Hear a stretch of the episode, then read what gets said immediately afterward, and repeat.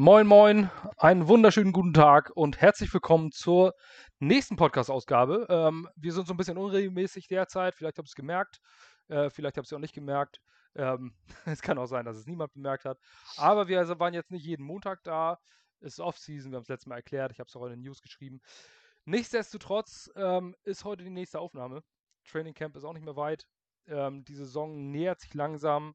Ähm, äh, der Juli ist der letzte Monat ohne Football, also zumindest für alle anderen, ähm, die sich Spiele angucken. Für uns ist eigentlich 365 Tage im Jahr Football. Aber dafür begrüße ich erstmal. Ähm, ihr seht ein, naja, neues Gesicht mehr oder weniger. Ähm, aus der Fanstory zumindest schon mal bekannt. In ja, in einer, na, wunderschöne Stadt, tut mir leid, ich kann es leider nicht sagen, aber auf jeden Fall in einem Nebenort von Hamburg, in Geesthacht. Äh, moin Malte. Moin. Schön, dass du dabei bist. Ähm, ganz spontan, also rechne ich jetzt nicht damit, dass Malte euch die tiefsten ähm, Ausschnitte aus, aus äh, den Themen gibt, weil er erst seit drei Stunden in etwa Bescheid weiß, was die Themen von heute überhaupt sind und dass er überhaupt dabei ist. ähm, nichtsdestotrotz ein ausgezeichnetes Football-Fachwissen, sehr, sehr lange ähm, selber als Defensive Back aktiv im deutschen Football. Also der Mann weiß ganz genau, wovon er redet, wenn er über, Fußball, äh, wenn er über Football redet. Dann nördlich von mir in Kiel, moin Per. Moin, moin. Äh, per und ich sehen uns übrigens auch am äh, Sonntag in person, ähm, denn Per spielt in Kiel Baseball, also dann in Lübeck auswärts und da bin ich mit meinen Kids aktiv. Da sehen wir uns dann auch mal wieder endlich so. Und ganz, ganz tief im Süden, also zumindest für diesen Podcast, in Achim, in der Nähe von Bremen. Moin Marvin. Moin, moin. Wir müssen doch echt dazu sagen, dass wir unser norddeutscher Podcast bei vielen Leuten, Ja. ich finde es einfach geil. Das ist richtig. Ja. Die Norddeutschen grüßen in die Sonne der Jet Sales. Ja, dass Achim bei. Bremen tatsächlich der südlichste Ort ist äh, von vier Ja. Teilnehmern, Ja, das ist schon außergewöhnlich. ist schon cool, Ähm, ja. ja, ich selber komme aus Ratzeburg, aber ähm, das, äh, denke ich mal, interessiert jetzt niemanden sonderlich. Wir wollen über die Jets reden. Ähm, und wir haben ein paar Themen ähm, uns ausgedacht. Vorab haben wir eigentlich nicht viel. Ähm, auf unserer Website habt ihr gesehen, ist in letzter Zeit ein bisschen weniger los. Das hat eins einfach mit dem Sommerloch zu tun. Derzeit passiert nicht viel. Ähm, man kann sich irgendwelche News zusammenschreiben, wenn irgendwo ein Spieler mal wieder in irgendeinem Krankenhaus zu Besuch war oder bei irgendeinem Eishockeyspiel oder sonstiges. Die New York Islanders sind raus ähm, beim Eishockey. Deswegen äh, gibt es auch keine weiteren ähm, Biersturzvideos von Dan Feeney. ähm, zurzeit ist ein bisschen Ruhe. Es ist einfach nicht viel los. Ich habe die News heute letzten zwei Wochen mal zusammengeschrieben. gangrengermany.com slash news oder auf der Startseite, das ist auch alles verlinkt, könnt ihr mal raufgucken. Ähm, und wenigstens, ja, ein Klick hilft uns schon, freut uns zumindest sehr. Wir schalten keine Werbung, deswegen kriegen wir dafür kein Geld, aber es, ist, es freut uns, ähm, wenn wir ein paar Klickzahlen haben. Das ist eigentlich die Freude, die es uns bringt. Oder wenn ihr ähm, mal nette Worte für uns findet, für das, was wir da für euch kreieren. Ähm, ja, die letzten Tage waren ereignislos. Ich meine, man hat gesehen, Mackay Beckton ist in Shape. Ähm, es war Media, Media Day. Da sind jetzt wieder neue GIFs entstanden, die heute rauskommen. Viele Leute stehen drauf. Ich bin auch so ein GIF-Typ bei Twitter. Ähm, folgt uns da Redaktion und außerdem sind wir da auch einzeln ähm, noch vermerkt, wo ihr uns dann folgen könnt. Das würde jetzt den Rahmen sprengen. Die heutigen Themen sind, ähm, die Deadline am 15. Juli steht an für Spieler, die den Franchise-Tag erhalten haben oder das Franchise-Tag oder wie auch in welchen Artikel man auch immer davor setzen möchte.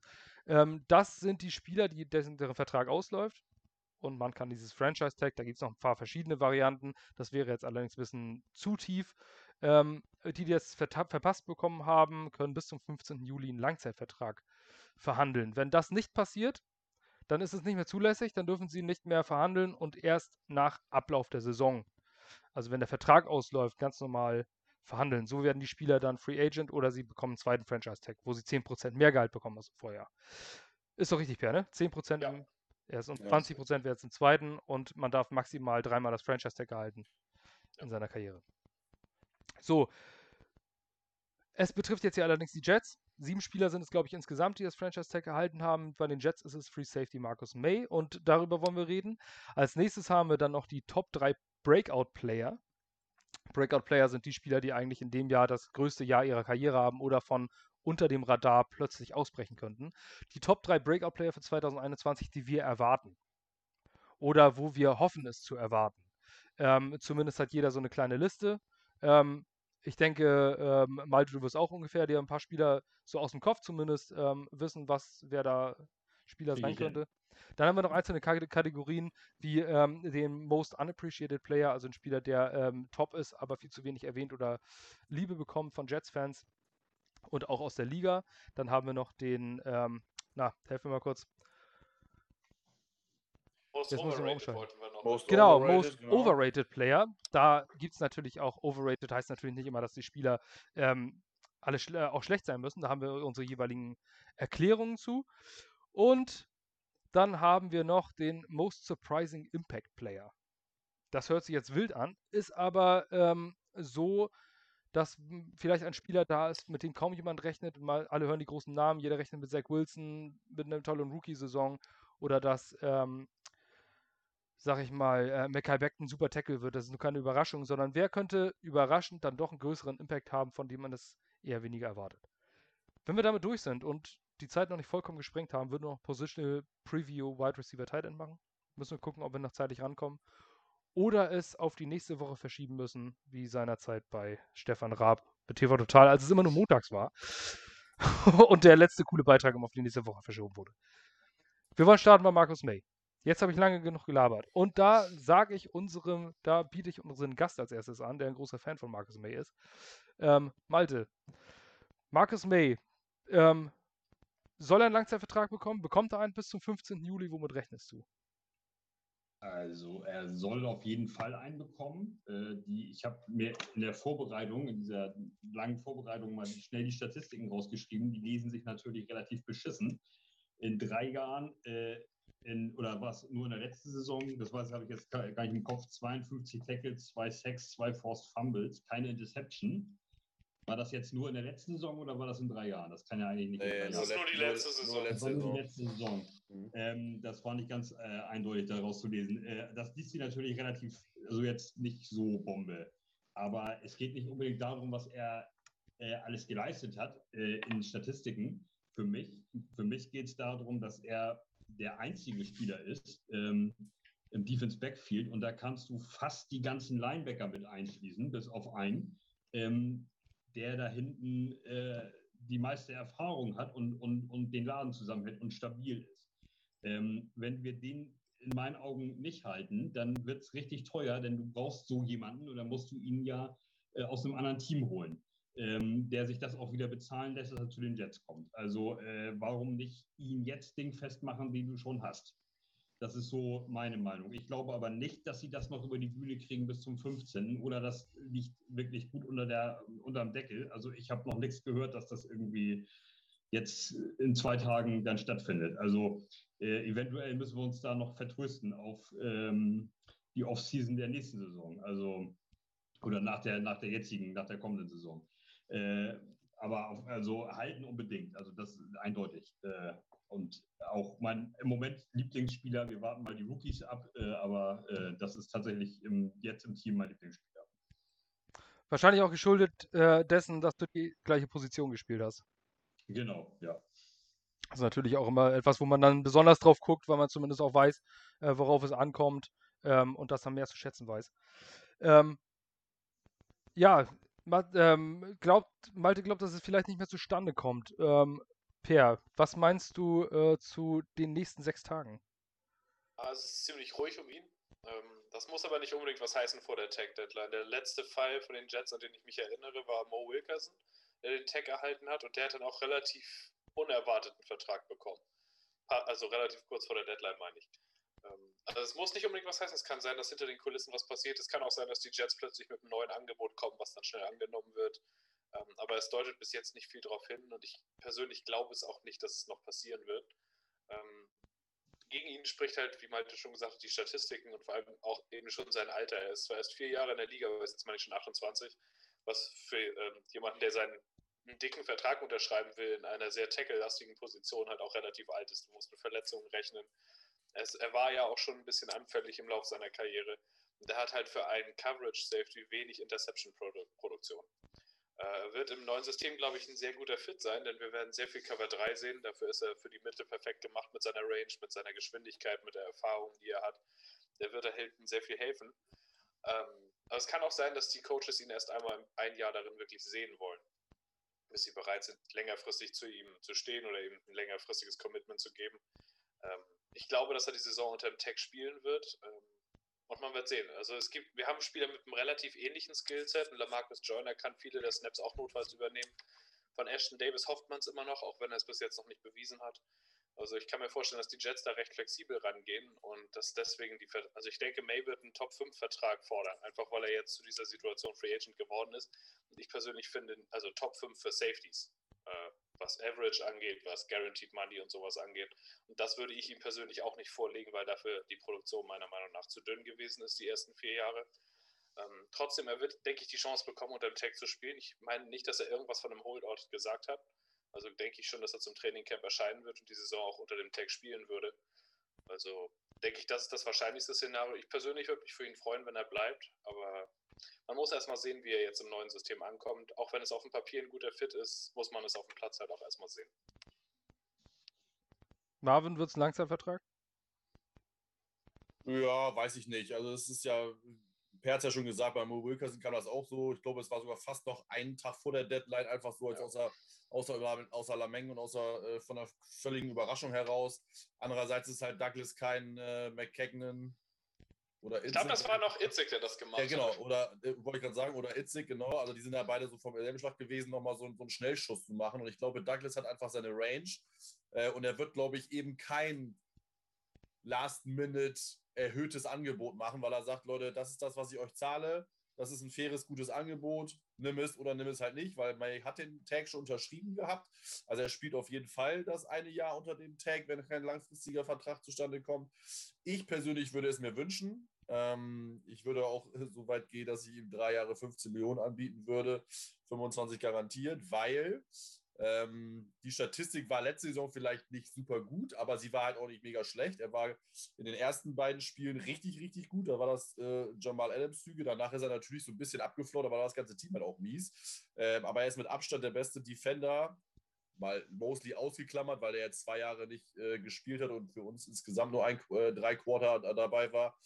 Ähm, und er ist halt mit Abstand der beste Defender. Ähm, und er ist einfach ein Spieler, der einfach seine Fresse gehalten hat. Der hat äh, seinen Kopf runtergenommen und hat einfach gemacht, getan, gearbeitet, äh, hat jeden Tag da seinen, seinen Knochen hingehalten, hat jetzt zwei Saisons verletzungsfrei gespielt, nachdem er in den ersten beiden Saisons ja Probleme hatte, was äh, Gesundheit angeht. Ähm, und hat dann alles richtig gemacht, was man eigentlich als Sportler machen muss. Und ich glaube einfach, dass man deswegen Leute auch äh, belohnen muss. So agiert ein General Manager natürlich nicht. Also das ist natürlich jetzt gewissen, einen gewissen Prozentsatz auch eine Fansicht. Ähm, aber ich glaube, für die, für die Culture, die man ja entwickeln will, wäre es ein gutes Zeichen, wenn man May einen längerfristigen Vertrag gibt, der auch vielleicht ein bisschen überbezahlt ist. Ähm, wie gesagt, wenn man richtig langfristige Erfolge haben will, in der Regel darf es nicht häufig machen. Ich glaube, bei May kann man das machen und würde sich auch lohnen. Wie gesagt, ich würde ihm halt keinen Fünfjahresvertrag geben, weil er ist halt schon alt, aber so drei Jahre kann man meiner Meinung nach schon machen, schon noch machen und ich würde mich halt auch mega darüber freuen und würde es auch für sinnvoll erachten. Ähm, aber ich glaube nicht, dass jetzt noch ein langfristiger Vertrag zustande kommt, weil Douglas halt kein Last-Minute-Zocker ist, der sagt, hier, nimm die, weiß ich, was er da will, kolportiert sind 11 bis 12 Millionen Range und wenn May 14 bis 15 haben will, dann werden die sich, glaube ich, nicht mehr einigen. Kurzer Einwurf dazu, drei Jahre, äh, 15 Millionen pro Jahr. Damit wäre er direkt hinter Justin Simmons, der am zweitbesten bezahlte Safety der kompletten Liga. Das ist ja meiner Meinung nach, egal wie man es dreht und wendet, von Culture nach einfach nicht wert. ja, ich sehe das ähnlich. Also ich habe äh, hab die Verträge ja auch offen und ich habe hier die Top 10 Safeties. Da ist an der untersten äh, Linie der 25-jährige Marcus Williams, der 10,6 Millionen kriegt, genauso viel wie Marcus May. Und äh, dann ist ein ziemlicher Drop-off, ist auf jeden Fall von oben. Ähm, man hat bei 14 Millionen pro Jahr hat man 1, 2, 3, 4, 5, 6 Safeties und danach kommt 11,5 der nächste. Das ist Devin McCourty. Ja. Ähm, was ich sehe und wo ich den äh, einzigen wirklich sehr, sehr sinnvollen Vergleich sehe, was ein Vertrag ist, der für ihn realistisch ist, wäre der Vertrag von John Johnson bei den äh, Cleveland Browns. Der hat in LA eigentlich konstant, die sind sehr, sehr ähnlich. Von Bewertungen, von Spielertyp, das sind sehr, sehr ähnliche Safeties. Ähm, wenn ihr bei den Rams in Johnson gesehen habt, ausgezeichneter Safety, immer sehr zuverlässig, kein Elite-Safety, aber so, der an Elite kratzt. Und das äh, sehe ich bei Marcus May auch. Josh Johnson hat, ähm, man muss ja immer den Markt äh, an den Verträgen messen, die gerade, jeder kriegt das mit. Äh, Markt-Setting-Deal und so weiter und so fort. Und ähm, das haben jetzt unterschrieben einmal Josh Johnson und noch irgendein anderes, Logan Ryan letztes Jahr, genau. Das kann man auch ungefähr vergleichen, auch wenn er eigentlich jetzt Cornerback gilt. Aber trotzdem hauptsächlich Safety gespielt hat. Ähm, und zwar, Josh Johnson hat einen Vertrag unterschrieben, jetzt aktuell in der Free Agency, für drei Jahre 33,75 Millionen garantiert. Wenn man die Leistung von beiden vergleicht, ähm, dann hat man alle auch PFF-Grades. Ich gehe jetzt nicht nach Stats, weil Stats finde ich bei Safeties immer ziemlich schwierig, ähm, das einzuordnen, ähm, was gute Stats für ein Safety sind. Ähm, bei PFF hat 2018 hat Marcus May in sechs Spielen ein 80 Overall Grade bekommen, war damit Platz 11 unter allen qualifizierten Safeties.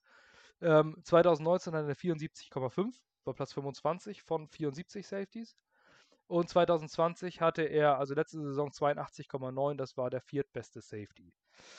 Josh Johnson hat gleichzeitig nahezu dieselben Daten.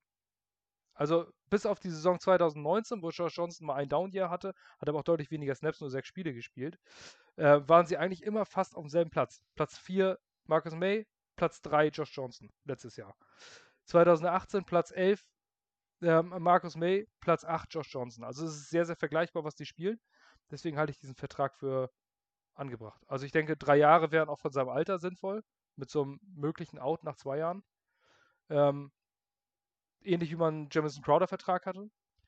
Das würde ich als sinnvoll erachten, zumindest, dass man ähm, ihm die Chance dort gibt. Ich hoffe, dass es passiert. Ähm, ich denke, dass 10 bis 11,5 Millionen realistische Range sind auch die, äh, in die ein ähm, Joe Douglas will. Und vergleichbar sieht man überall bei den ganzen Safety-Verträgen, dass äh, die Hälfte bis zwei Drittel des Vertrags garantiert sind. Ich denke, wenn man bei Marcus May, wenn man ihm 35 Millionen Vertrag Maximum, ähm, man kann natürlich auch sein, dass er vielleicht ein bisschen mehr, äh, bis, tendenziell eher ein bisschen weniger kriegt, weil er im selben Team ist als Josh Johnson, der das Team gewechselt hat in der Free Agency. Aber wenn man ihm drei Jahre 35 anbietet, wovon vielleicht 20 Millionen garantiert sind, denke ich, wäre das ein fairer Vertrag. Er würde jährlich nächstes Jahr nicht mehr bekommen als ähm, als er einen Franchise-Tag erhält. Je nachdem, wie man den Garantien spielt, wie man den vertraglichen spielt. Das wäre aber wieder Zeit für eine andere Diskussion. Ähm, ich denke, das wäre angebracht. Auch seine Leistungen sind immer konstant sehr gut. Er ist kein absoluter Gamechanger. Man darf ihn jetzt auch nicht overraten. Marcus May hatte noch keinen Pro Bowl. Ähm, was natürlich, okay, Pro Bowl, wir wissen alle, das ist ähm, eine Veranstaltung, wo man jetzt wo nicht immer nur die Besten hinkommen, sondern teilweise auch die mit den größten Namen oder einfach nur, weil sie schon öfter da waren und mehr im Fokus stehen. Ähm, aber nichtsdestotrotz ist, sind Pro Bowls nun mal Verhandlungsstrategie. Jeder Agent, der einen Spieler hat, der einmal im Pro Bowl war, kann für den mehr raushandeln, als für jemanden, der noch kein Pro Bowl war. Und Marcus May war noch ein Keim, deswegen ist das Leverage auch ein bisschen auf Jets Seite. Ähm, ja. Was sagst du, Per? 10 bis 11,5 Millionen, ist das, wäre das also fair, bis 12 würde ich, bis 12, 12,5 würde ich noch gehen. Ob du ihn jetzt drei oder vier Jahre gibst, gibt es eigentlich egal, weil die Garantien eh nach zwei Jahren auslaufen. Von daher kannst du auch ein viertes Jahr dran machen. Du kannst ihn ja dann cutten ohne irgendeinen Verlust. Deswegen wäre mit drei oder vier Jahren, wenn ihm das wichtig ist, würde ich das vierte Jahr noch mit dran machen. Ähm, aber bis 12, 12,5 würde ich gehen, allein eben, weil er ein Team-Captain ist, weil er, weil er halt, wie Marvin gesagt hat, sehr zuverlässig ist, für die Culture sicherlich seinen Wert hat. Aber darüber hinaus würde ich nicht gehen, weil er, er ist halt ein guter Safety, kein sehr guter. Er macht den Unterschied nicht in dem Sinne, dass er eine 2-14-Saison verhindert hätte.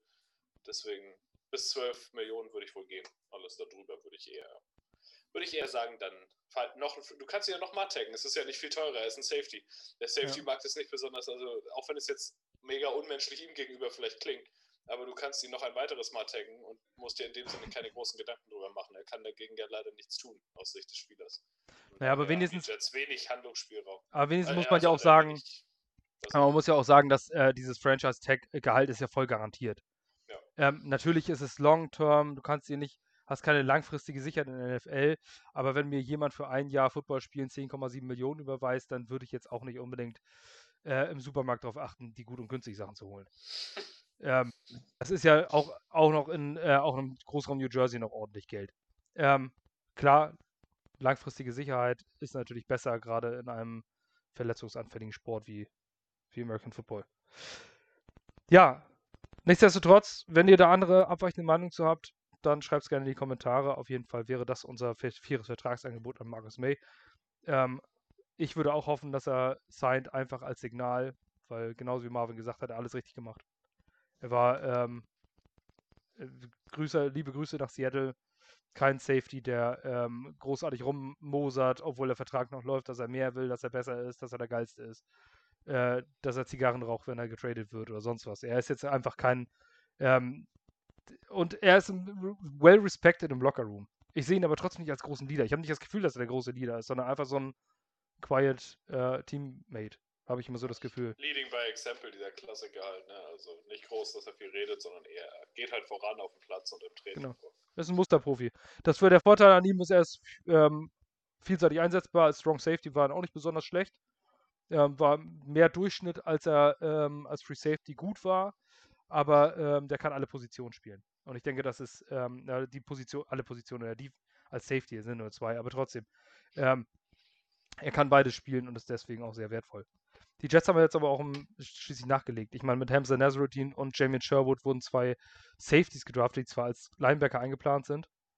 Ashton Davis ist noch da, Lamarcus Joyner ist da, also man hat diesen Raum doch ganz gut gefüllt. Ähm, man wird sich wahrscheinlich auch Nazarudin und Sherwood angucken über den Lauf der Saison.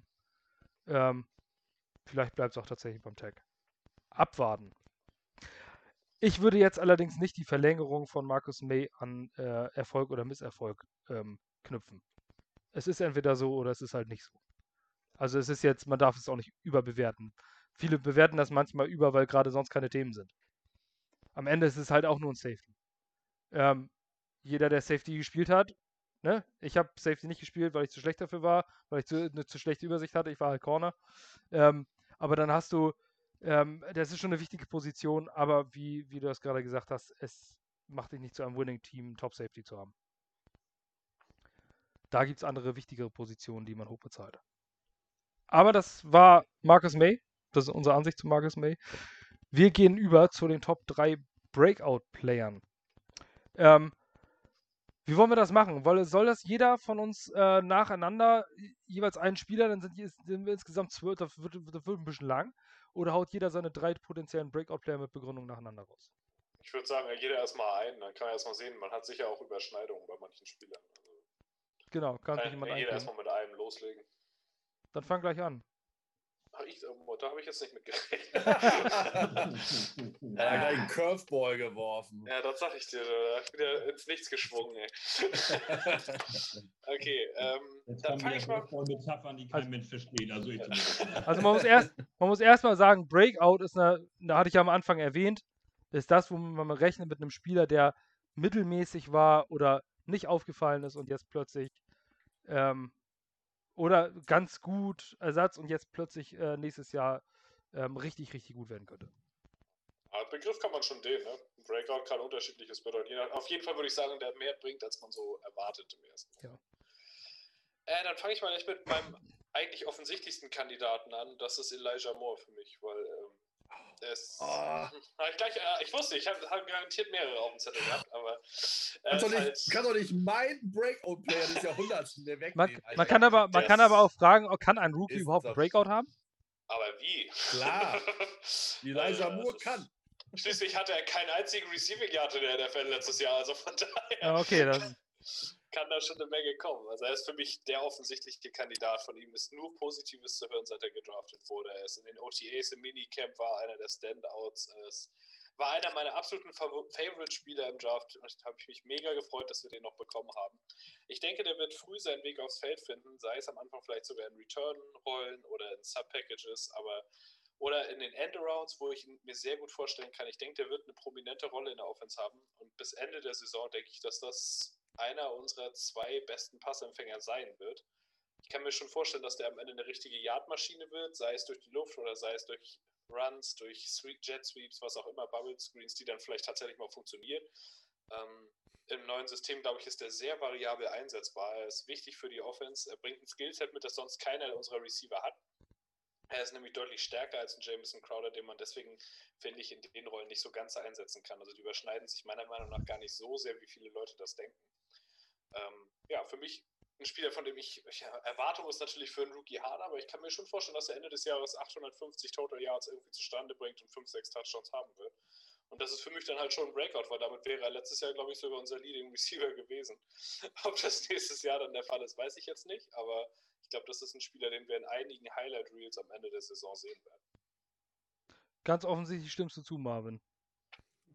Naja, ich habe ja schon erzählt, was, äh, was ich von Elijah Moore halte und äh, dass ich ja noch höher gehe und sage, der macht 1000, äh, weil ich ja schon mega gehypt bin und ich denke, der Typ ist einfach, ich glaube, das ist eine Wucht. Also was der alles macht und Runden läuft und wie crispy sind und wie, wie auch der, es geht ja auch nicht nur darum, dass er athletische Voraussetzungen hat, sein Mindset ist ja auch richtig, ne? Also er lebt und atmet und, und ist einfach Football. Äh, der will alles wissen, wer wie, was, welche auch die anderen Positionen, wie spielst du das? Ich glaube, der fragt auch den Cornerback, Löcher in den Bauch, wie machst du, reagierst du, wenn ich das und das mache oder wenn ich so und so laufe oder das. Also ich glaube, der weiß einfach das Spiel in- und auswendig und wird einfach abreißen. Das ich ja schon gesagt, von daher. Für, äh, für mich war die dabei. beste Anekdote, dass er zum Offensive Line Coach äh, Benton gegangen ist und ihn gefragt hat, was genau der Guard da gemacht hat. Genau. Ähm, das als äh, Receiver zu erfragen, als Quarterback erwarte ich das, das als Receiver zu erfragen, allerhand. Ähm, Malte, hast du einen Breakout-Player? Ich habe einen, ich allerdings auch einen Receiver, aber ich habe äh, Davis äh, auf dem Zettel. Ähm, äh, ein guter Freund von mir ist Titans-Fan. Ich gucke mit dem auf Titans-Spiele, sofern sie sich nicht überschneiden mit, dem, mit den Jets-Spielen. Ähm, ich finde den Typen einfach mega und ich habe so gefeiert, als wir den geholt haben. Und äh, wie ich den so auf den Social-Media-Kanälen verfolge, das mache ich auch schon ein bisschen länger, auch schon seitdem er bei den Titans ist, wie ich den einschätze, äh, hat der so eine Mentalität, wird der so eine Mentalität an den Tag legen, dass der sagt so, ähm, äh, hier in Anführungszeichen, die Titans jagen mich vom Hof, äh, weil sie ja den AJ Brown haben und so und ich, äh, ich zeige es denen richtig und ich glaube, dass am Ende des äh, Tages Davis unser Leading Receiver sein wird. Allerdings auch, weil äh, ich dem zustimme und äh, ich mir gut vorstellen kann, dass sich der ein oder andere Defense Coordinator auf Moore so ein bisschen einschießt und äh, Davis dann vielleicht als, als Read 2 dann viele Bälle kriegt und er dann vielleicht auch äh, ähm, Yards Leader wird. Also ich, äh, ich finde den mega und ich, äh, ich hoffe, dass der das veranstaltet, was er bei den Titans gemacht hat.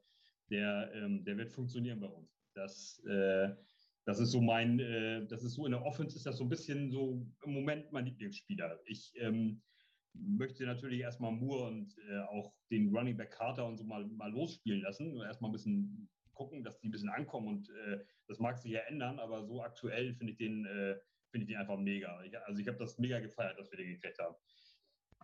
Ja, Corey Day ist auf jeden Fall ein äh, potenzieller Every Down äh, Receiver und der ähm, Nummer 1 X Receiver. Spannend wird dann sein, ähm, ob Denzel Mims dann einfach die andere Seite übernimmt und Elijah Moore dann überall gefeatured wird. Das ist aber nochmal ein anderes Thema. Ähm, wir sind bei Breakout-Playern und ähm, da, ich habe mich natürlich auch gefragt, wer könnte es sein und mein, ähm, der erste Name ist vielleicht eine kleine Überraschung. Mein Kandidat für einen potenziellen Breakout-Player ist Bryce Huff, oh. Defensive End. Ich auch auf der Liste.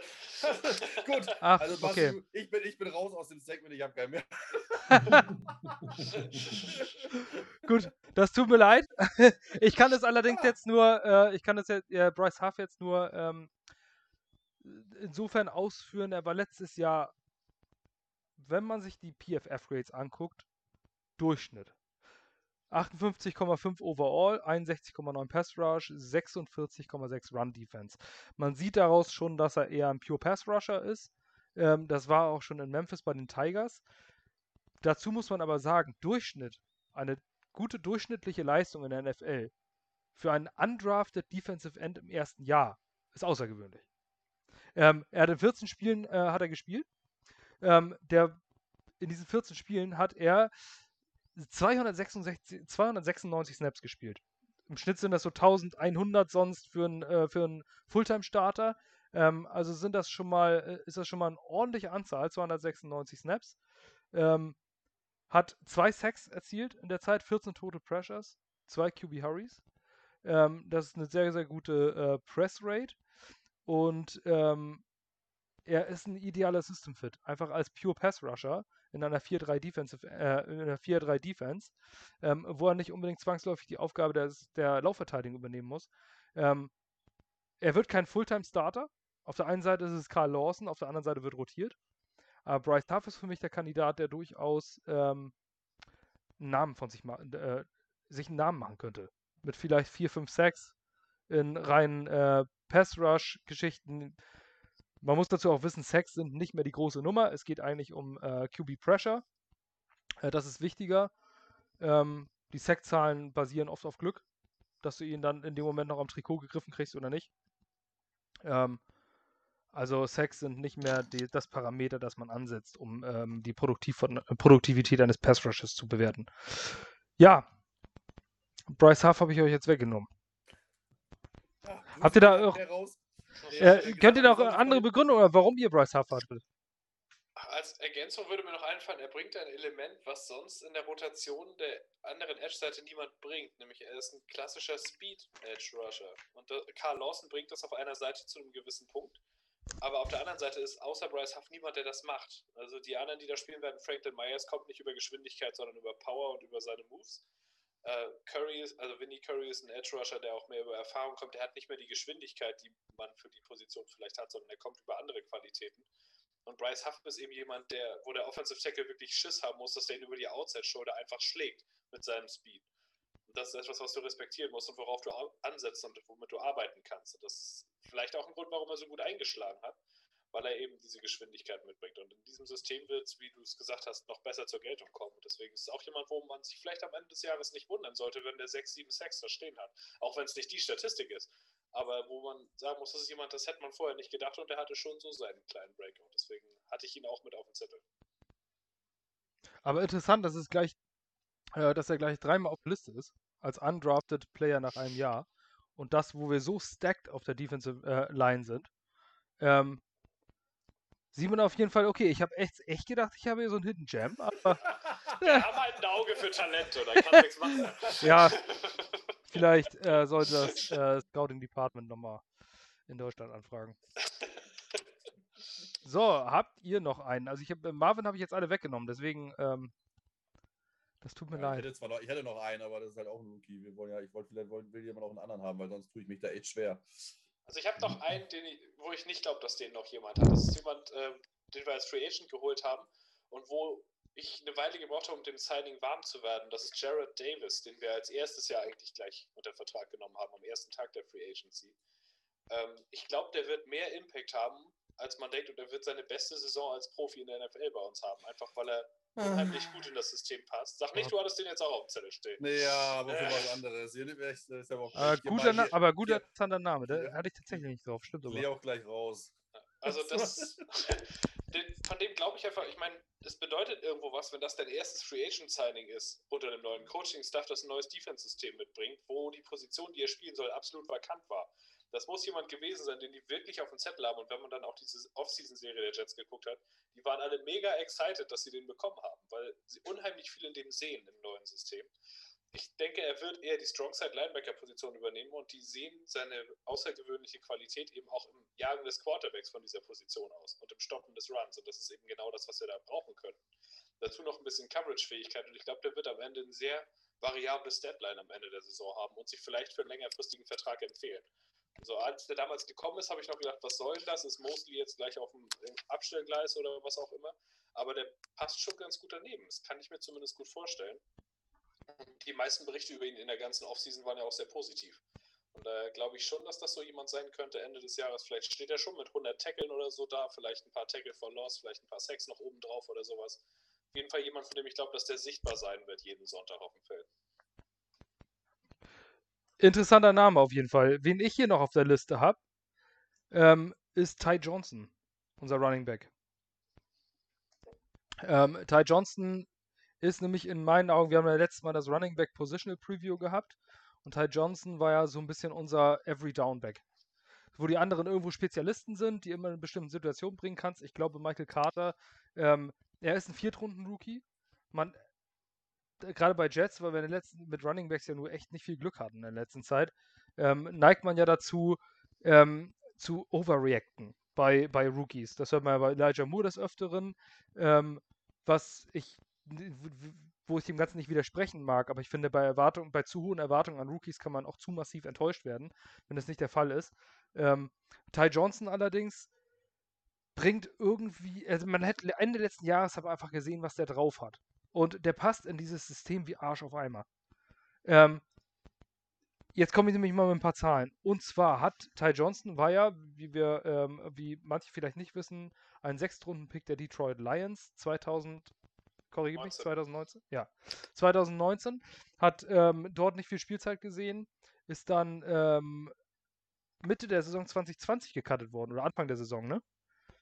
Ja, ziemlich früh eigentlich. Ich glaube, der ist direkt in Practice Squad gewandert und so, hat irgendwie keine Einsatzzeit gewesen. Genau. Bei den ohnehin schon perfekt besetzten äh, Detroit Lions, da war natürlich kein Platz mehr für so einen Spieler. Ähm, also haben sie Ty Johnson rausgeworfen und äh, Joe Douglas hat ihn per Waiver Claim geholt. So. Ähm, das macht man nicht einfach so. Diese Waiver Claims setzt man äh, in der Saison, ähm, ja, der Kader ist voll, also du musst dafür jemanden entlassen, also wollten sie ihn wirklich. Dann hat er für die, für die Jets elf Spiele gemacht 54 Mal äh, hat er den Ball bekommen und daraus 254 Yards produziert. Das sind 4,7 Yards im Schnitt. Ein wirklich sehr, sehr guter Wert. In einer Adam Gaze Offense. Muss man immer sehen. Das ist unter allen Running Backs mit mindestens 50 Snaps Platz 17 von 76 in der Produktivität.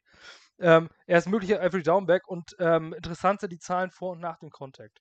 Ähm, nach dem Contact ist er von so, jetzt, ich habe das hier aufgeschrieben. Ich muss mich nochmal näher ranmachen. Ähm, genau.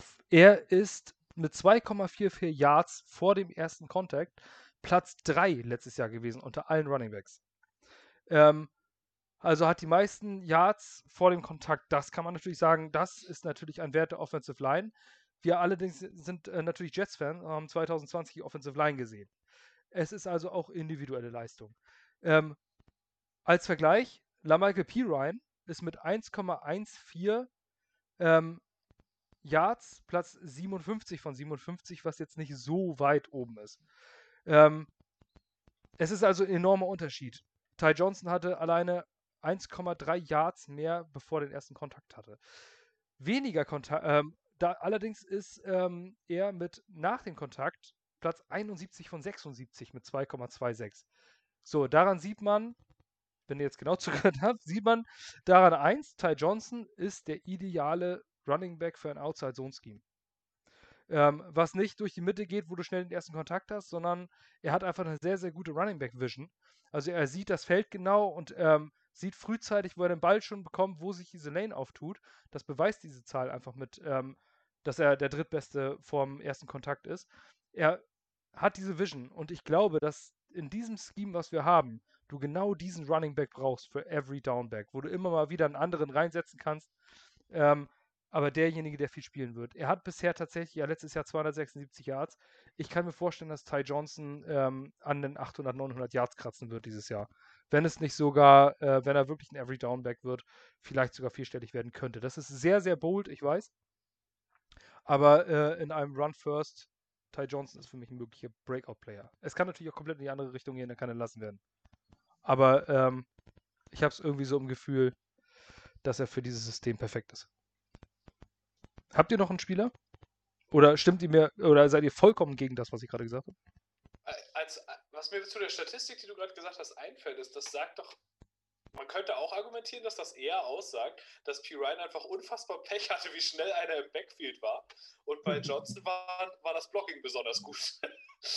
So ja, könnte ne man das auch interpretieren. Klar, du kannst auch sagen, ja, natürlich. gut aufgepasst, in welche Richtung er gelaufen ist. Das stimmt sicherlich irgendwo auch. Aber es kann auch genauso gut sein, dass Gaze so blöd war, dass er, also was heißt so blöd in Anführungszeichen, aber dass er halt immer nur diese klassischen Halfback-ISOs durch die Mitte für P. Ryan gecallt hat, weil er ein bisschen schwerer ist.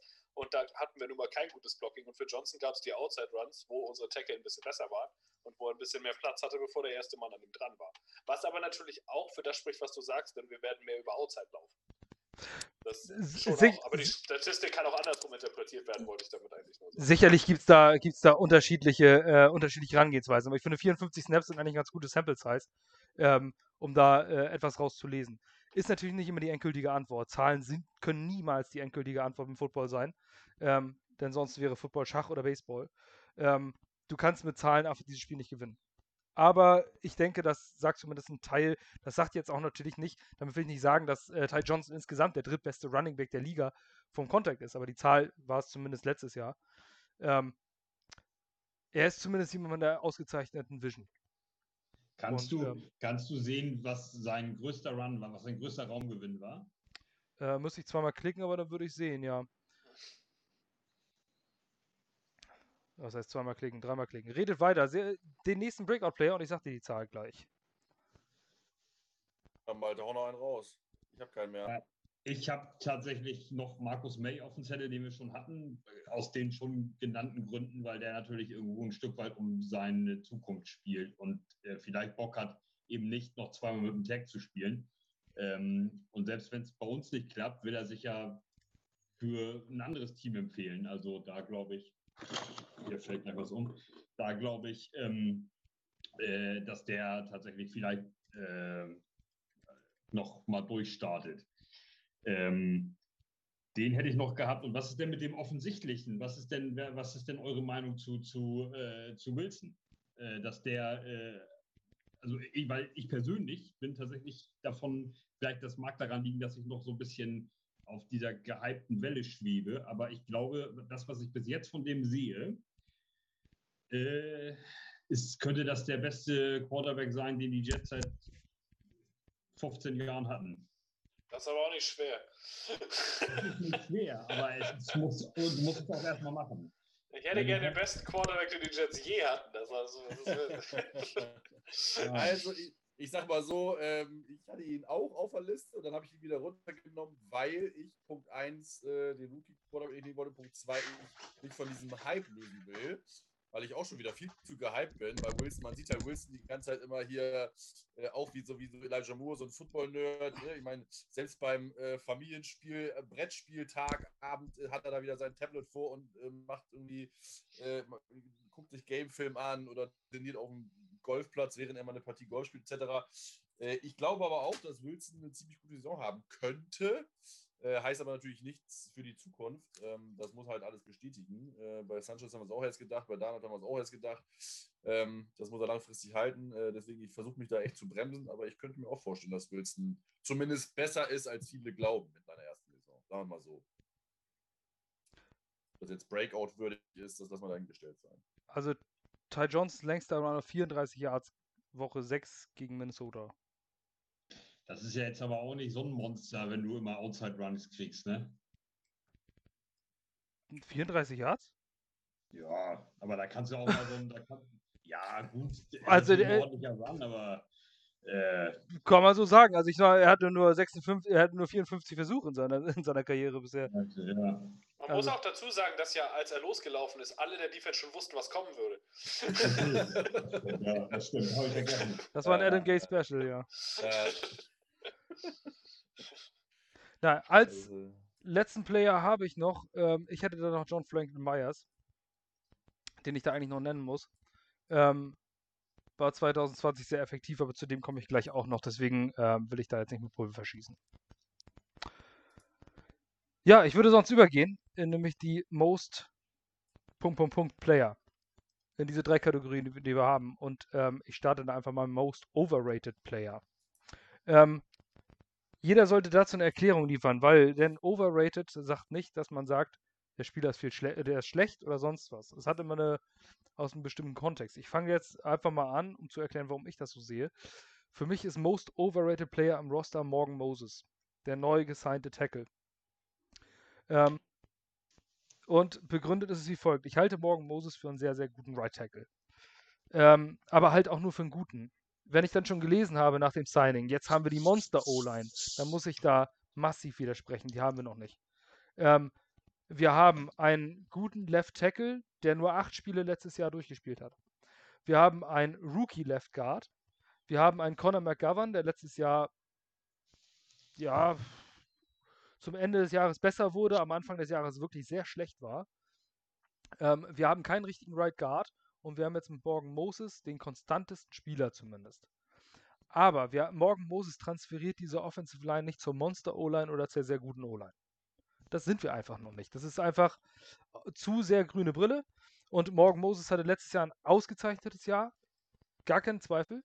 Er hat letztes Jahr ähm, PFF-Wert 80,5 overall gehabt.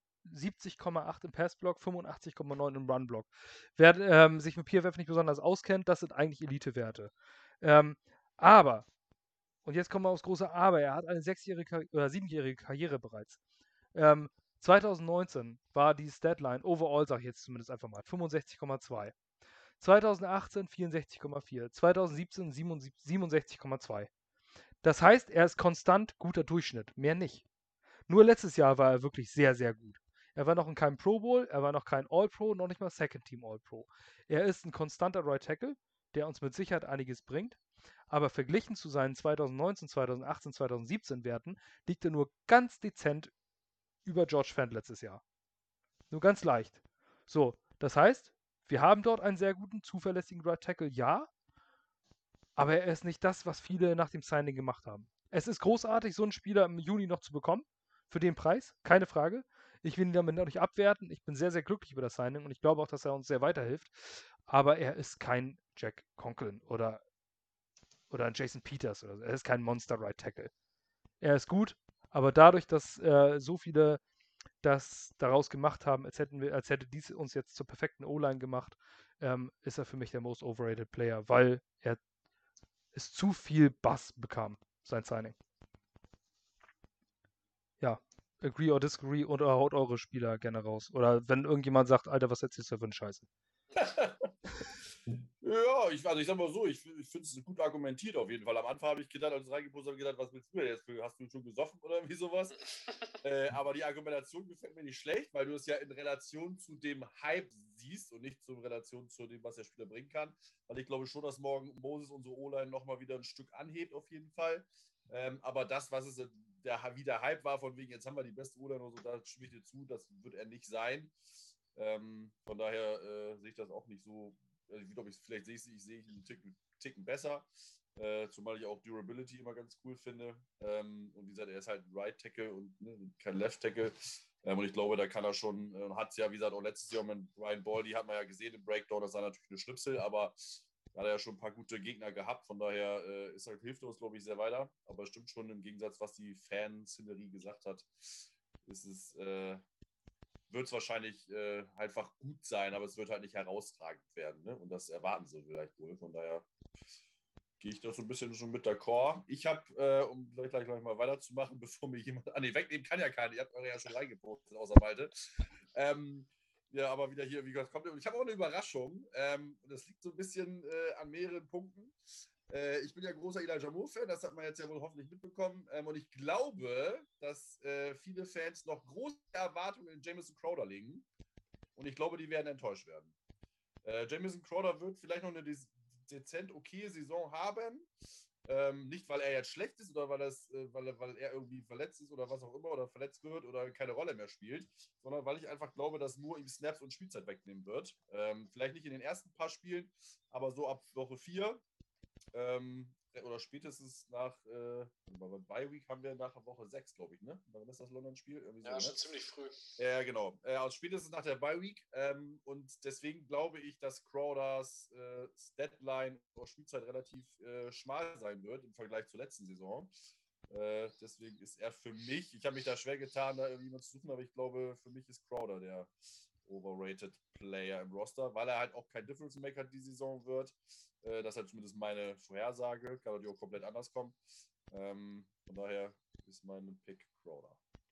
Malte, hast du da noch einen gekriegt, den du als overrated bezeichnen würdest in den letzten drei Stunden?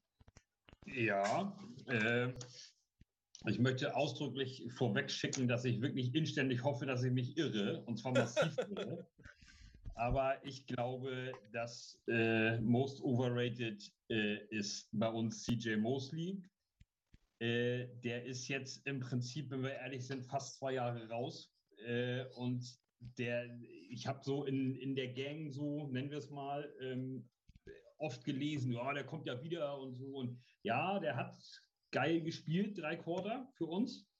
Und das war's. Und das, äh, der, da ist jetzt irgendwie so ein bisschen Payback äh, angesagt. So, ähm, äh, natürlich hat er sich verletzt und da kann er nichts für. Und es ist ein gutes Recht, das Jahr auszusetzen durch Corona. Äh, da können aber die Franchise und die Fans auch nichts zu, zu beiden Dingen. Und äh, ich kann, ich befürchte, dass der äh, massiv overrated ist.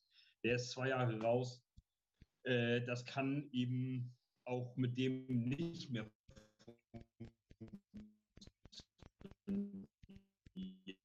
Okay. Beziehungsweise ähm, da sind ja so bisschen so viele Spieler, die, die, die so ein bisschen noch nicht, noch nicht so richtig auf dem Prüfstand waren. Ähm, da weiß ich nicht, was wir, was uns da erwarten kann. Also ähm, das ist generell, also dieses Defense Backfield insgesamt ist halt so ein bisschen so die Baustelle natürlich noch. Äh, also Linebacker und die Beats zusammen betrachtet und er könnte da ein massives Loch reinreißen. Aber wie gesagt, ich hoffe, ich irre mich und er funktioniert wieder vom ersten Moment an. Ähm, aber wenn es nicht ist, haben wir ein Problem. Und das ist äh, und ein massives. Äh, und da, ja. Also ich, wie gesagt, ich äh, hoffe, dass ich mich irre, aber ich befürchte, dass es Mosley ist. Per, hast du da einen anderen Namen, den du für dich als overrated bezeichnen würdest und warum? Also ich finde Mosley ist ein ganz guter Name einfach, weil der jetzt oft schon wieder besser geschrieben wurde, als er eigentlich, ja, nach zwei Jahren sein kann, gefühlt. Also ich kann mir auch vorstellen, dass man da ein ziemliches Loch einfällt, wenn man jetzt darauf setzt, dass er wieder zu einem All-Pro wird oder nicht. Ähm, aber ich habe noch einen anderen Namen. Ich, für mich, äh, ich habe es daran festgemacht, worüber mir die Fans zu viel positiv geredet haben die letzten Wochen, wo ich das mit dem Sportlichen einfach nicht begründen kann. Ähm, und auch wo die Franchise meiner Meinung nach zu viel investiert hat, und das ist Dan Feeney. auch wenn er sportlich nicht die allergrößte Rolle spielt, hoffe ich jetzt mal spielen soll. Aber dem haben wir einen Vertrag gegeben von 3 Millionen. Was meine ich jetzt? Oder waren 2,8 am Ende oder irgendwas in die Richtung? das finde ich absolut lächerlich, wenn man bedenkt, dass er vier Jahre lang einer der drei schlechtesten Interior-Blocker der ganzen Liga war und das, obwohl er ständig gestartet hat. Wo man sich fragt, erstmal, warum spielt er überhaupt? Und dann ist die Antwort wahrscheinlich das, weil er ständig auf Social Media mit Teambuilding-Maßnahmen zu sehen ist. Ich meine, das ist ja alles schön und gut irgendwo und es ist auch lustig, ihm dabei zuzugucken da und schön, dass er sich mit den anderen Leuten so gut versteht.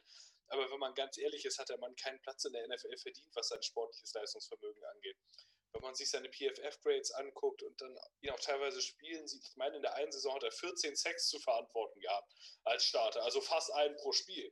Ich meine, wo kommt man denn dahin? Da muss man sich ja Sorgen um die Gesundheit seines Quarterbacks machen, wenn er tatsächlich regulär Snaps sieht. Also ich habe ihn ehrlich gesagt nicht unter den neun besten Offensive Linemen im Kader. Und ich kann bis heute nicht verstehen, warum die Jets ihm drei Millionen bezahlt haben. Ich meine, gut, dafür, dass er ein netter Kerl ist und vielleicht auch Football-Nerd und alles, wie auch immer, ist ja schön und gut. Aber deswegen für mich ist er so overrated, weil die Fans ihn so unheimlich gefeiert haben die letzten Wochen, weil er halt immer so sichtbar war auf Social Media und weiß ich nicht. Also ich habe auch Beiträge gelesen, wo stand, am besten lässt man den starten und so und da stellen sich mir als Offensive Line-Fan alle Nackenhaare auf. Ich hoffe inständig, dass er kein Spiel starten muss für uns, egal auf welcher Position. Und deswegen habe ich mich mehr quasi mehr humoristisch als äh, hundertprozentig äh, sportlich für Dan Feeney entschieden, einfach wegen der letzten Wochen und Monate.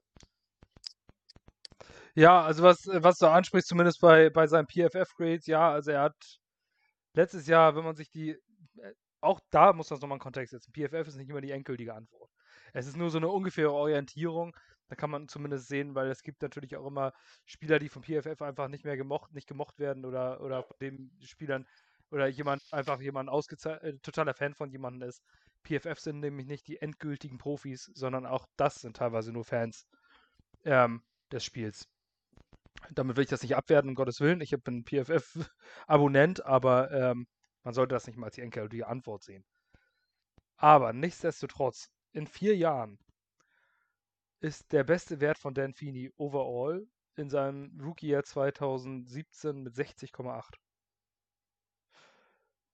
Das ist, ja, harter Durchschnitt. Mehr Gerade nicht. so Durchschnitt, wenn es hoch Gerade so Durchschnitt, genau.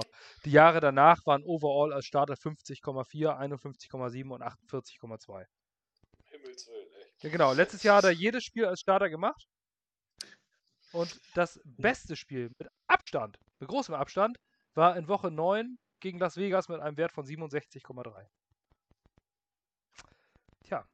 Also Dan Feeney ist nicht der Gamechanger und ähm, ich gebe dir damit auch, äh, ich gebe dir da auch recht, ja. Aber ich glaube auch nicht, dass, ähm, dass viele Dan Feeney als Starter erwarten. Aber er hat den Hype bekommen, weil er sich ein Bier auf, auf der Rübe zerballert.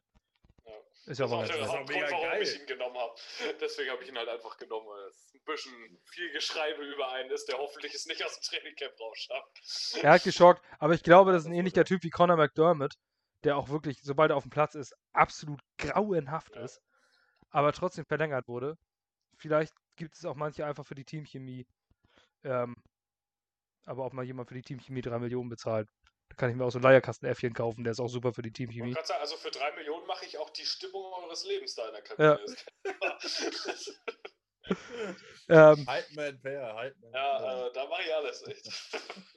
ja, ich sag so ein Leierkasten-Äffchen irgendwie, was ich für 10 Euro oder sowas äh, pro Jahr als Miete aus dem Zooladen. Der würde es vielleicht auch machen. Aber wir wollen Dan Feeney nicht mit dem Leierkasten-Äffchen vergleichen, sondern eher mit Noch den New. Kids. Gut.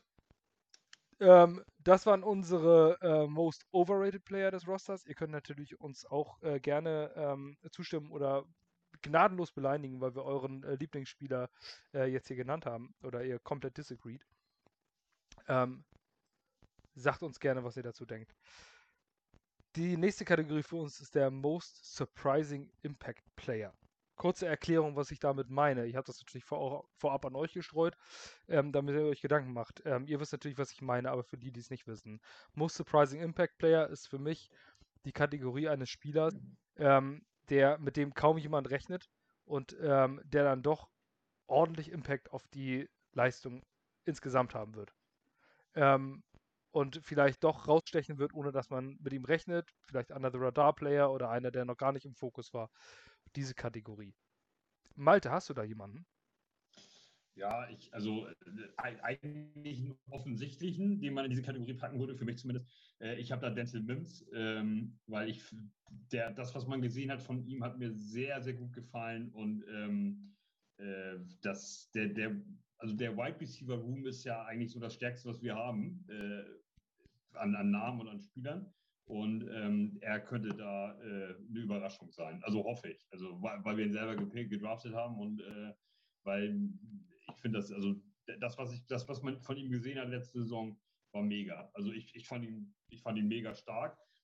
Das Gefährliche natürlich daran ist, dass ähm, äh, er mega stark aussah in einem Rotze-Team. Äh, das kann natürlich in dem jetzigen Wide Receiver Room auf einmal ganz anders wirken, wenn er dann gegen Moore und äh, Davis und so dann auf einmal antritt, dass das dann vielleicht auf einmal ist es dann doch nicht mehr so stark, was er da so gezeigt hat letztes Jahr. Aber äh, ich, ja, ich habe ihn da in der Kategorie, habe ich Denzel Mims genommen. Most Surprising Impact, also überraschenden Einfluss. Ähm, per, wen hast du da auf der Liste? Ich habe mir da Tyler Croft rausgepickt. Ähm, einfach wegen dem System und der Kombination daraus, dass er auch einer der früheren Free Agents war, den wir jetzt unter Vertrag genommen haben. Äh, bei den 49ers war es immer so, du hast einen hauptsächlichen Passempfänger-Titan, das war George Kittle, und einen zweiten, der zwar auch Yards fängt, aber nicht in dem Maße und hauptsächlich fürs Blocken im Run-Game verantwortlich ist. Und meiner Meinung nach wird Tyler Croft diese Rolle sehr wahrscheinlich ausfüllen. Äh, Wenn er es gut macht, dann wird er einen Impact haben auf das Outside-Zone-Scheme, denn da wird er als Titan im Run-Block eingesetzt werden und eine wichtige Rolle spielen. Also wenn er da seinen Job gut macht, dann wird man das merken, einfach weil das Run-Game dadurch besser über seine Seite funktioniert. Und gleichzeitig denke ich auch, weil ich meinen Glauben in Chris Herndon verloren habe, dass Tyler Croft mehr Yards und Touchdowns fangen wird als sonst ein Titan im Kader. Und das ist halt schon ein Impact, den man am Ende auch sehen wird, der auch wichtig für uns sein wird. Denn Titans spielen eigentlich eine große Rolle in dem System, in der, in der White Zone Offense, sowohl auch für die, fürs Play-Action-Game, um da Yards auch nach dem Catch noch zu machen. Da haben wir einfach zurzeit auf Titan relativ wenig. Wenn Herndon wirklich wieder die Version von 2020 ist, haben wir eigentlich gar keinen athletischen Titan, der irgendwie mal Yards machen kann. Ähm, ich glaube schon, dass Croft da ein bisschen was bringen wird. Also er ist jetzt nicht der athletischste, nicht der Typ, der schon besonders viel geleistet hat in der Liga, aber er ist zumindest ein solider Titan. Und da meiner Meinung nach aktuell der Beste im Kader. Und ich glaube schon, dass er am Ende des Jahres so mehr Touchdowns und Yards haben wird, als man denkt. Und wenn er eine gute Leistung im Blocking abliefern wird, dann wird er schon ein wichtiger Bestandteil der Offense sein. Deswegen ist er für mich jemand, wo man jetzt vielleicht nicht damit rechnet, wo auch relativ wenig Leute drüber sprechen. Aber einer, der am Ende als Starter für uns wichtig sein wird nächste Saison. Sehr interessant. Also ich erinnere mich zumindest noch, als Tyler Eifert äh, von den Bengals, der war ja mal ein richtiger Star in diesem einen Jahr, ähm, der sich so schwer im Rücken verletzt hat, kam Tyler Croft rein und ähm, hat auch gleich sich einen Namen gemacht. Also zumindest hat er auf jeden Fall Talent. Ähm, aber sehr, sehr gut für diese Kategorie, finde ich. Weil mit denen haben kaum noch jemand auf dem Zettel, dass wir ihn überhaupt verpflichtet haben. Marvin, willst du weitermachen? Ja, Most surprising Pair, Impact Player. Äh, wirklich cooler Name, muss ich gestehen. Hätte ich auch im Leben nicht auf dem Zettel gehabt. Äh, mein Impact-Player, den hat ja schon erwähnt und du könntest jetzt einfach zurückspulen, wenn du die Aufnahme fertig machst. und ich sage jetzt, mein Surprising Impact-Player ist Gerard Davis und dann kann Per ja nochmal eben erzählen, was er eben schon erzählt hat. Äh, und dann äh, spare ich mir die Erklärung. Äh, genau, also alles, was Per sagt, ich glaube einfach, äh, also eigentlich wirklich alles, was Per sagt. Er war der erste Sign, den wir gemacht haben. Das muss was bedeuten. Ähm, die waren mega begeistert, dass wir ihn bekommen haben. Jared, Gerard Davis ist mega begeistert. Gut, sollte er sein, wenn man ihm sieben Millionen zahlt, nachdem er nicht so viel geleistet hat. Ja, aber trotzdem glaube ich schon, dass er das ernst meint. Ich habe zwei, zwei Interviews von ihm gelesen, äh, gelesen, gesehen. Ähm, da kam das sehr authentisch rüber. Äh, und ich glaube, er ist halt ein guter Scheme-Fit. Äh, und ich glaube, von dem, weil man erwartet von Davis halt nichts. So, und ich glaube, für nichts wird er einfach viel, viel mehr bringen. Äh, Tackles ist ja jetzt nicht immer äh, äh, eine gute Statistik, aber ich glaube schon, dass er uns, äh, äh wie, wie Per schon sagt, äh, gut in der, in der, im, im Run-Game supporten wird, in der, in der, im, im Quarterback-Pressure ähm, und wird viel, viel mehr bringen, als wir ihm jetzt zutrauen. Es sind auf jeden Fall sehr interessante Namen. Für mich ähm, gibt es auch noch einen anderen Namen und damit beende ich jetzt die Kategorie mit dem ähm, mit dem Spieler, bei mir ist es Lamarcus Joyner. Ähm, ein verpflichteter Safety. Ähm, Name in der Liga, also die, die äh, Liga ver äh, verfolgen, kennen den Namen, aber eher aus vergangenen Jahren als aus den letzten beiden Jahren. Ähm, warum ich glaube, dass er der most surprising Impact Player ist, ist, äh, weil er wahrscheinlich wieder zurück auf seine angestammte Position kommt. Lamarcus Joyner ist eigentlich ein klassischer Safety. Und zwar ein vollständiger Safety. Am besten ist er auch Free Safety, kann aber auch Strong Safety spielen. Er wurde in den letzten beiden Jahren vollkommen falsch eingesetzt. Und zwar hat, äh, haben ihn die Raiders als Slot Corner eingesetzt. Und das ist einfach nicht sein Spezialgebiet. Deswegen ist er die letzten beiden Jahre sehr unter dem Radar geschwommen. Wurde seinerzeit ähm, nach, bei den Rams hat er gespielt vorher, richtig? Ja. Da hat er, danach wurde er ähm, als Free Agent von den Raiders unter Vertrag genommen und als Slot Corner umgeschult und das ist gnadenlos schiefgegangen. Er war einfach unterdurchschnittlich das ist aber auch nicht seine angestammte Position. Er hat diesen Positionswechsel nicht gut durchgemacht. Wenn Lamarcus Joyner allerdings gespielt hat auf seiner angestammten Position, waren das, hat, äh, hat PFF ihm, ihn als von Safeties mit mindestens 20% der Snaps 2017 eine 91 gegeben, damals war er zweitbeste Safety der gesamten Liga. Und 2018, wo er beide Safety-Positionen gespielt hat, ähm, also weder als Free noch als Strong Safety, sondern beides hin und her geswitcht, hatte eine 74,9, damit noch, noch sehr respektablen Platz 23 von 64 mit 50% Snaps mindestens. So, also er ist überall in der Top, im Top-Drittel, wenn nicht sogar der Beste in dem einen oder einer der Besten in dem einen Jahr gewesen, auf der Safety-Position und war in den letzten beiden Jahren als Slot-Corner immer noch ein passabler NFL-Starter. Er war unterdurchschnittlich, weil es nicht seine Position war, aber er hat trotzdem noch einen guten Job gemacht. Jetzt bekommen wir ihn. Und warum sehe ich ihn als ähm, Most Surprising Impact? Weil ich mir vorstellen kann, dass er wieder auf seiner Stammposition Free Safety spielen wird.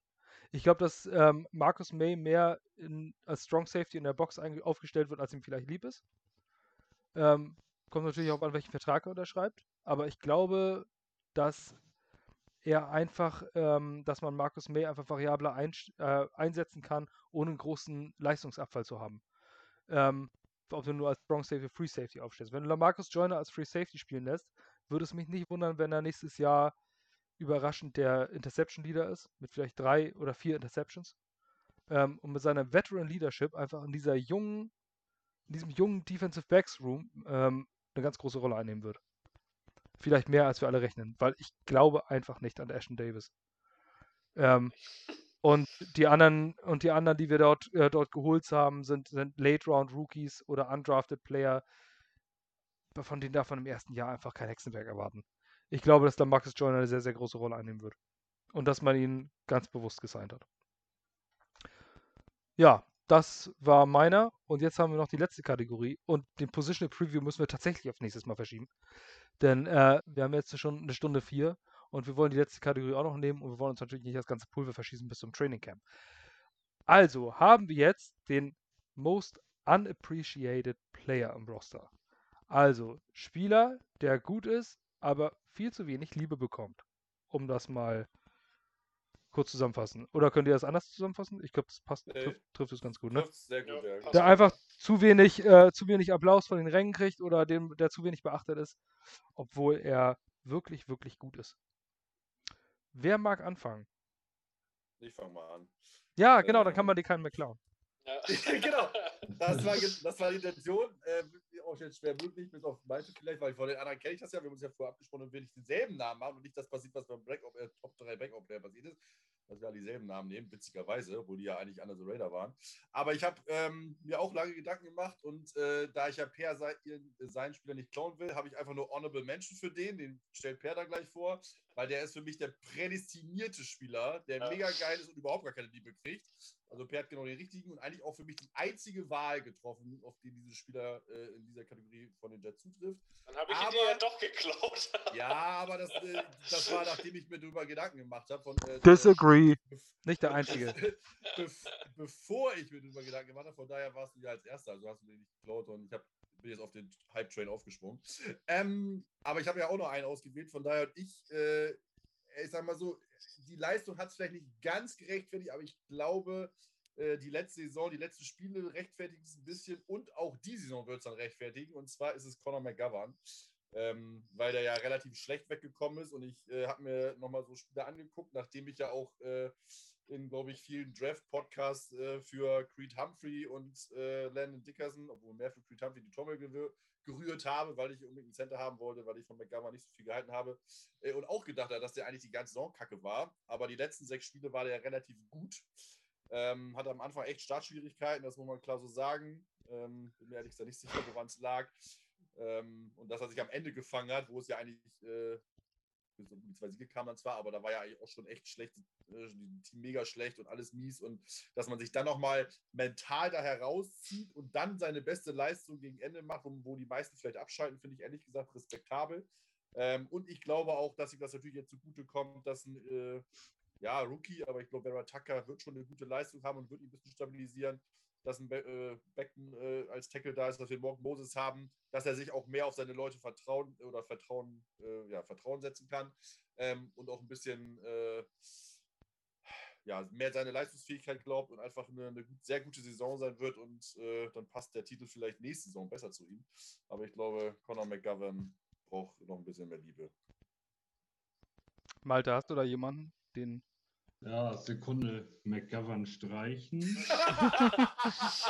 Wenn du jetzt meinen nimmst.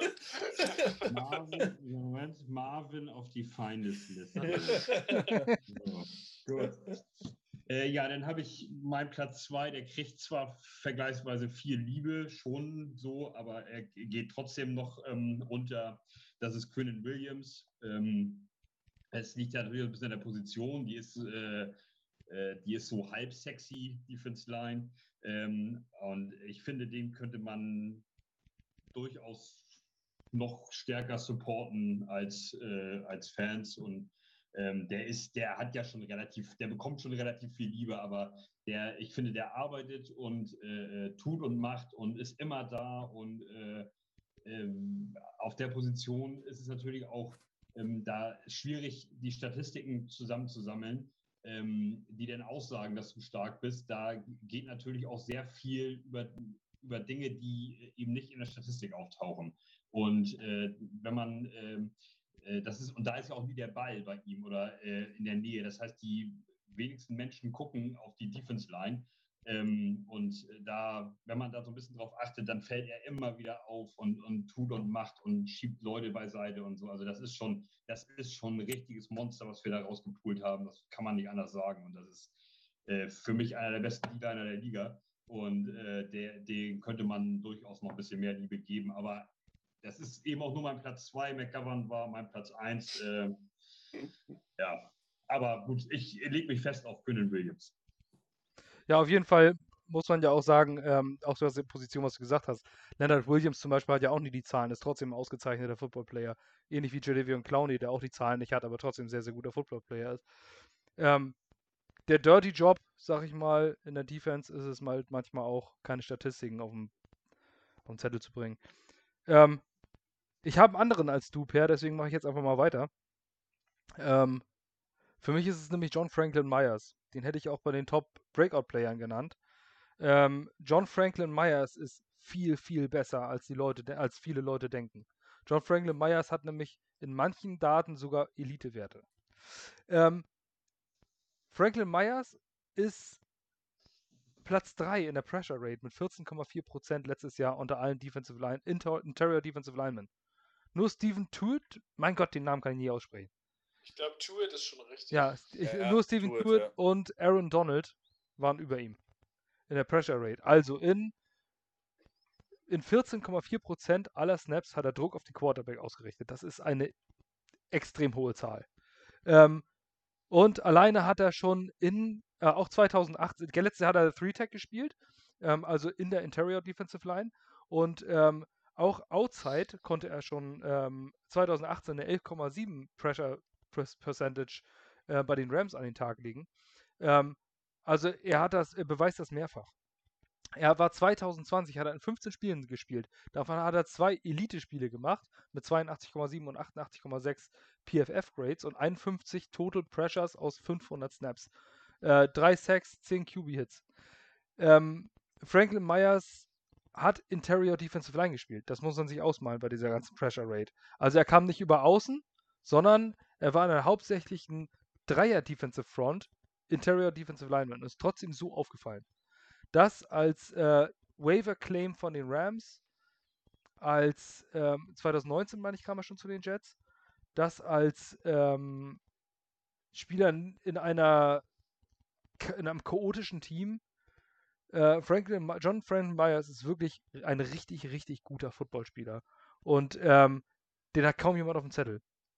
Und erst recht jetzt, wo man Sheldon Rankins noch geholt hat, hat man in der Interior Defensive Line natürlich Konkurrenz. Aber John Franklin Myers hat, wie gesagt, bei den Rams schon eine sehr, sehr gute Produktion, äh, Produktivität als, ähm, als Five-Tag Defensive End gespielt. Für alle, die es nicht wissen, Five-Tag ist auf der Außenschulter des Tackles, also du gehst an der Line vorbei.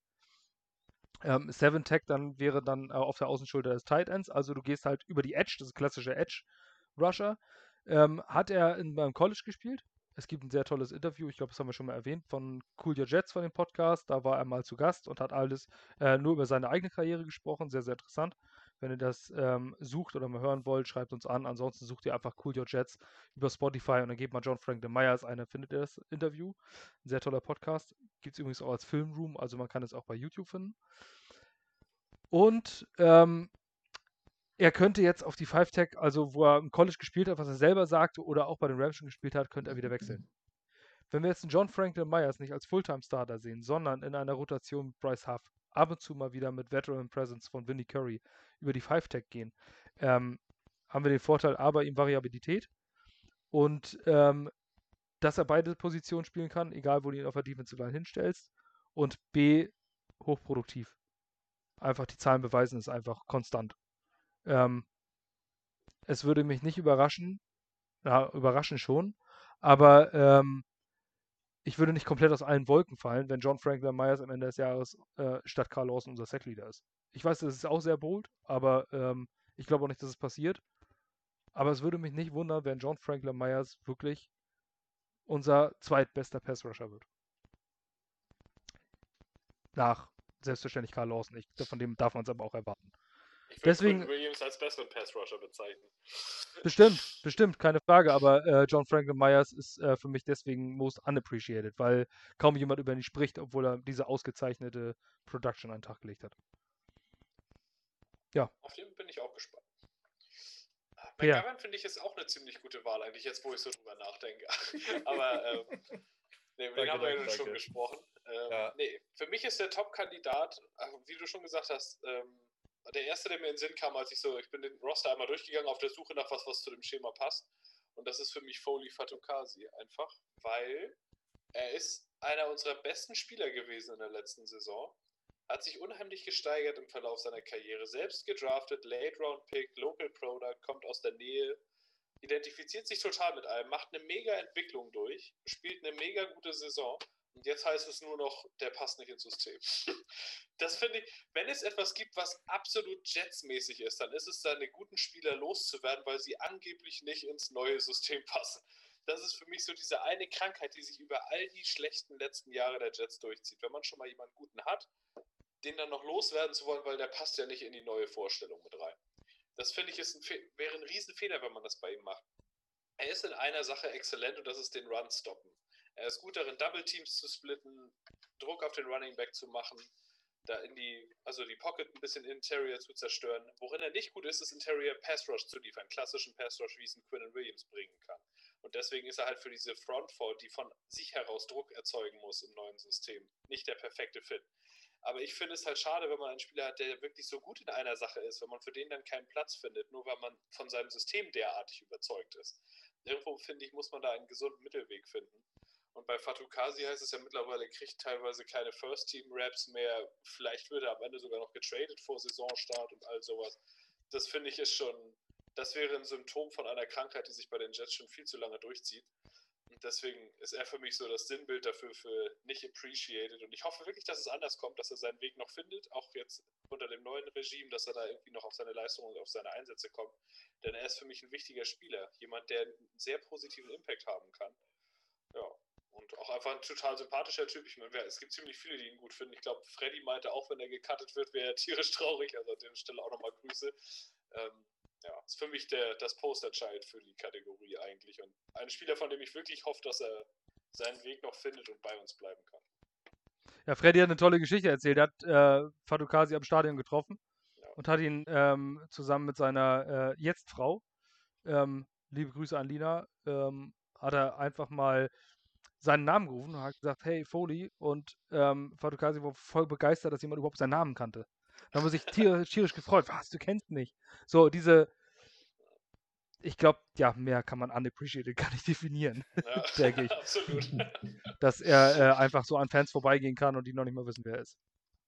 Ähm, auf jeden Fall ein sehr, sehr guter Spieler, aber das mit dem System ist natürlich nicht ganz von der Hand zu weisen. Ich glaube, er ist so ein Nose-Tackle-Typ. Und wenn du ihn aufstellst, dann so als One-Tag, dass er gegen den Center geht, vielleicht den Center Guard Double, ähm, die Double Blocks äh, fressen kann. Seine besten Snaps ja. kommen halt als Zero-Tag und Zero Tag gibt es in der 4-3 nicht. Genau, das, das ist der halt klassische Nose-Tackle in der 3-4-Defense, ja. der auf der halt Nase des Centers steht. Gesicht Aber wie gesagt, ein vernünftiger Coach findet eigentlich ein System, die, Stärken, die besten Stärken seiner besten Spieler einzusetzen. Das ist so meine Meinung. Ja, setzt ihn dann, klar, also ich meine, ihm gegenüber wäre es nicht fair, wenn du sagst, okay, für die Golan-Situation mit einer 5er D-Line ähm, oder für die, für die ja. Fourth and Short oder Third and One klassischen äh, Inside-Run-Geschichten kannst du den noch reinsetzen, ob er nicht vielleicht besser ist, als nur diese Rolle zu übernehmen. Aber wir haben Interior D-Line, haben wir natürlich, ich meine, wir sind echt gut besetzt. Also, das ich sag mal so. Signing hat halt ihm auch nicht gerade gut getan, wenn man so will. Ne? Genau. Sheldon Rankins hat, ist natürlich vielseitiger als ein, äh, als ein Foley Fatukasi. Aber Quinn Williams, Sheldon Rankins sind auf Interior eigentlich gesetzt als Starter. Allein schon ja, in der Draft-Position des Talents. Mal sehen, wie da rotiert wird. Und Franklin Myers kann auch nach innen rotieren und da effektiv sein, hat er ja gezeigt in den letzten Saisons. Also Ronald Blair hat man auch geholt. Ja, ich denke, da wird viel Rotation drin sein. Ich würde mir nur wünschen, dass man für Fatou Kazi auch noch einen Rotationsplatz findet, dass er weiterhin meinetwegen, wenn es nur 50% der Snaps sind oder irgendwas. Aber der Typ ist ein Plusspieler. Er hat sich gezeigt über die drei Jahre, dass er sich auch immer steigern kann. Also von daher denke ich, ich hoffe nach wie vor, dass er seinen Platz im System findet. Ich wäre echt traurig, wenn man dann irgendwie so Ende August hört, getradet für einen Sechs-Runden-Pick nach Schieß mich tot. Das fände ich halt irgendwie schade. Ja, das wäre es auf jeden Fall. Zumal, er ist ein Good Guy, ne? Zettel, habt ihr auf dem Zettel, war der bei, in den Special Teams drin, so Field Goal Block, PAT Block und so ein Kram alles? Wird er sicherlich sein, aber ich glaube, das alleine würde nicht ausreichen damit. Wenn man sonst keine Rolle für ihn findet in der Defense, glaube ich nicht, dass das alleine ausreicht. Weil er ist halt niemand, den du in allen Special Teams einsetzen kannst. Du kannst ihn ja nicht beim Kick auf das Feld runterjagen mit seinen 320 Pfund. nee, das, ja, das nicht. Kick-off Return vielleicht noch als, als erste Blockerreihe ja. vorne, aber ansonsten aber da, läuft also, Elijah Moore ja dreimal um ihn rum, bevor er, äh, bevor er zum Block kommt. Du liegst, du liegst aber gar nicht so schlecht. Er war äh, letztes Jahr in 136 Special Teams Snaps aufgestellt. Das, obwohl er startet, äh, gestartet hat regulär. Das zeigt, ja. was der Typ für einen Einsatz bringt. Genau. Davon 14 Mal im Punt Return, also das eher selten, aber im Field Goal Block 82 Mal. Ja. Ähm, 2019 waren 113 Snaps in Special Teams aufgestellt. Special Teams Grades, darauf gebe ich nichts. Die kannst du eigentlich, wenn du keinen Gunner hast, eigentlich kaum bewerten. Aber er hat in der gesamten Zeit exakte null Penalties zugelassen, äh, verursacht. Was denke ich mal auch jetzt äh, auch gar nicht so verkehrt. Er ist halt einfach ein klassischer Winning Player, all around. Was Mentality angeht, was seinen Einsatz angeht, was die Snaps angeht, er steigert sich, er bringt halt was. Und das so jemanden abzugeben, nur weil er nicht ins System passt, ist halt, da komme ich nicht so ganz mit zurecht. Also er hat letztes Jahr ja, in, in Dank. 15 von 16 Spielen in Special Teams äh, als Starter gespielt. So ein guter. Ja, auf jeden Fall. Und dazu eine sehr likable Person. Ja, Den würde ich als Trikot nehmen, wenn ich nicht diesen Fluch hätte, dass egal wen ich aufs Trikot nehme, dem irgendwas Furchtbares passiert. Oder er nicht mehr in der Franchise spielt danach. Du hattest, du Sportart hattest drauf, ne? Du hast ja mal Adams. Ich hatte Darnold. Ich habe mir Darnold in seiner Rookie-Saison, das war das, das zweite Jets-Trikot, was ich mir geholt habe. Das erste war Reeves und ein Jahr später unterschreibt er bei den Patriots und gewinnt den Super Bowl. Also, schlimmer geht's echt nicht. also tatsächlich eine gute Frage. Ich, also ich bin zum Beispiel von, ich bin überhaupt gar kein Jersey-Träger. Ich bin generell nicht so der Merchandise-Typ. Ich auch nicht. Nur die zwei Stück. Aber schlimmere kannst du es gar nicht auswählen eigentlich. Ja.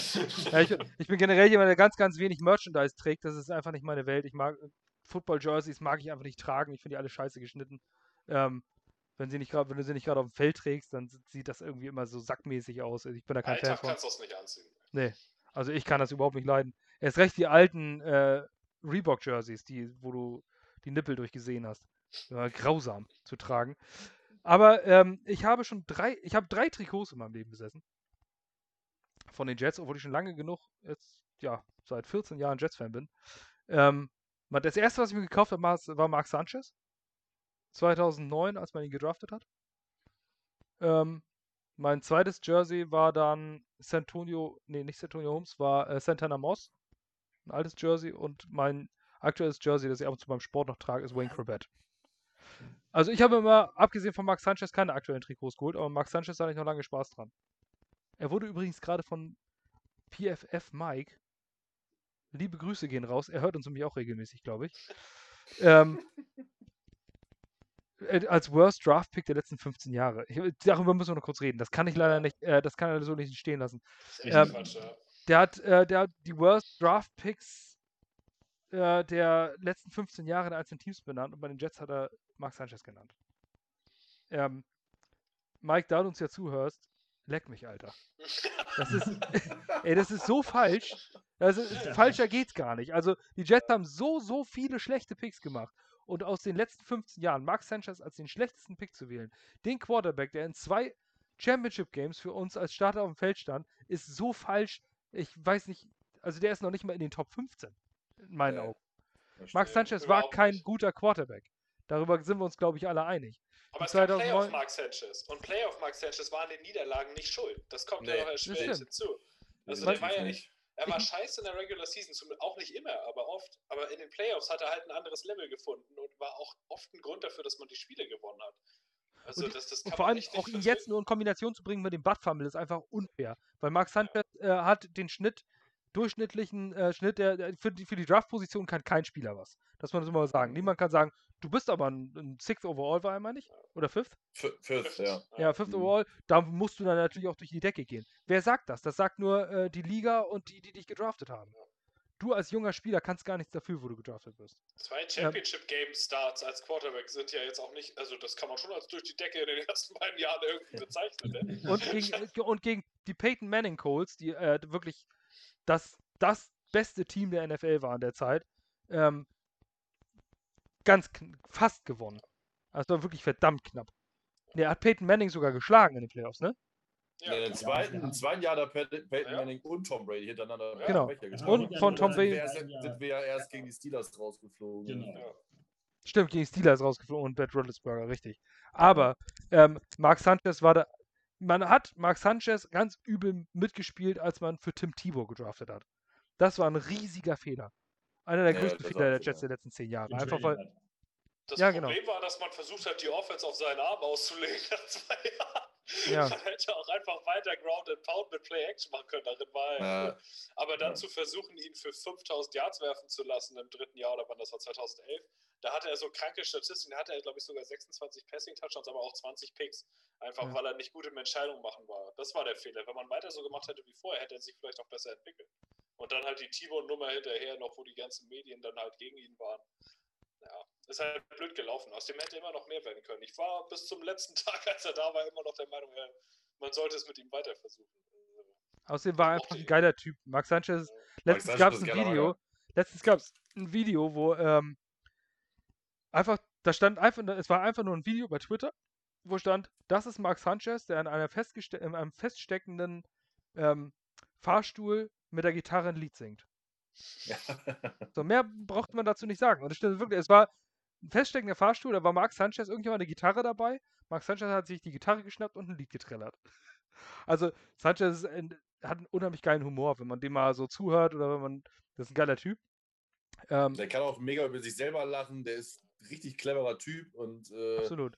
ein mega Mensch. Also ich gucke auch sein, am geilsten ist das geilste überhaupt, wenn man Mike Sanchez beschreiben müsste, muss man einfach nur seinen Podcast-Namen wissen. Der ist nämlich Fourth and Forever.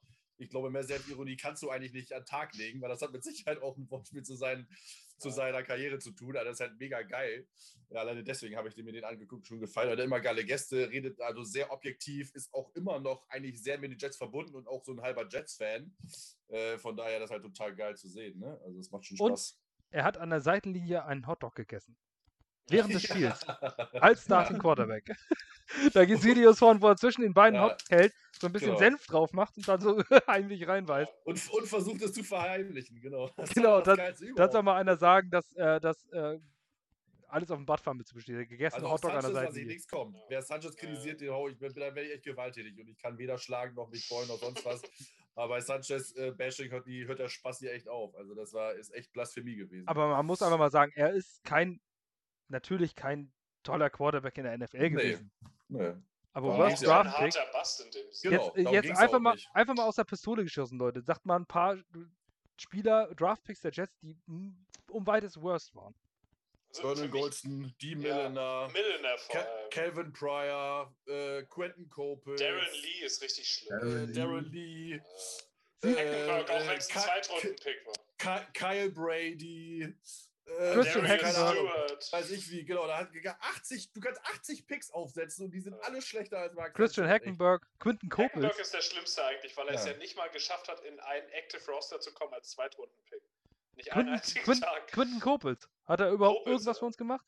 Naja, nix. Und vergessen, wie er zum Linebacker umgebaut werden sollte, weil er Ja. als Defensive End nichts gerissen hat. Also, also man muss das einfach mal, man muss ja auch sagen, er hat es natürlich auch begründet. PF, äh, hier Mike von Pro Football Focus hat es natürlich auch begründet mit ähm, gemessen an dem Trade-Up, den man für die gemacht hat. Ich meine, man hat den 17. und einen Zweitrunden-Pick bezahlt.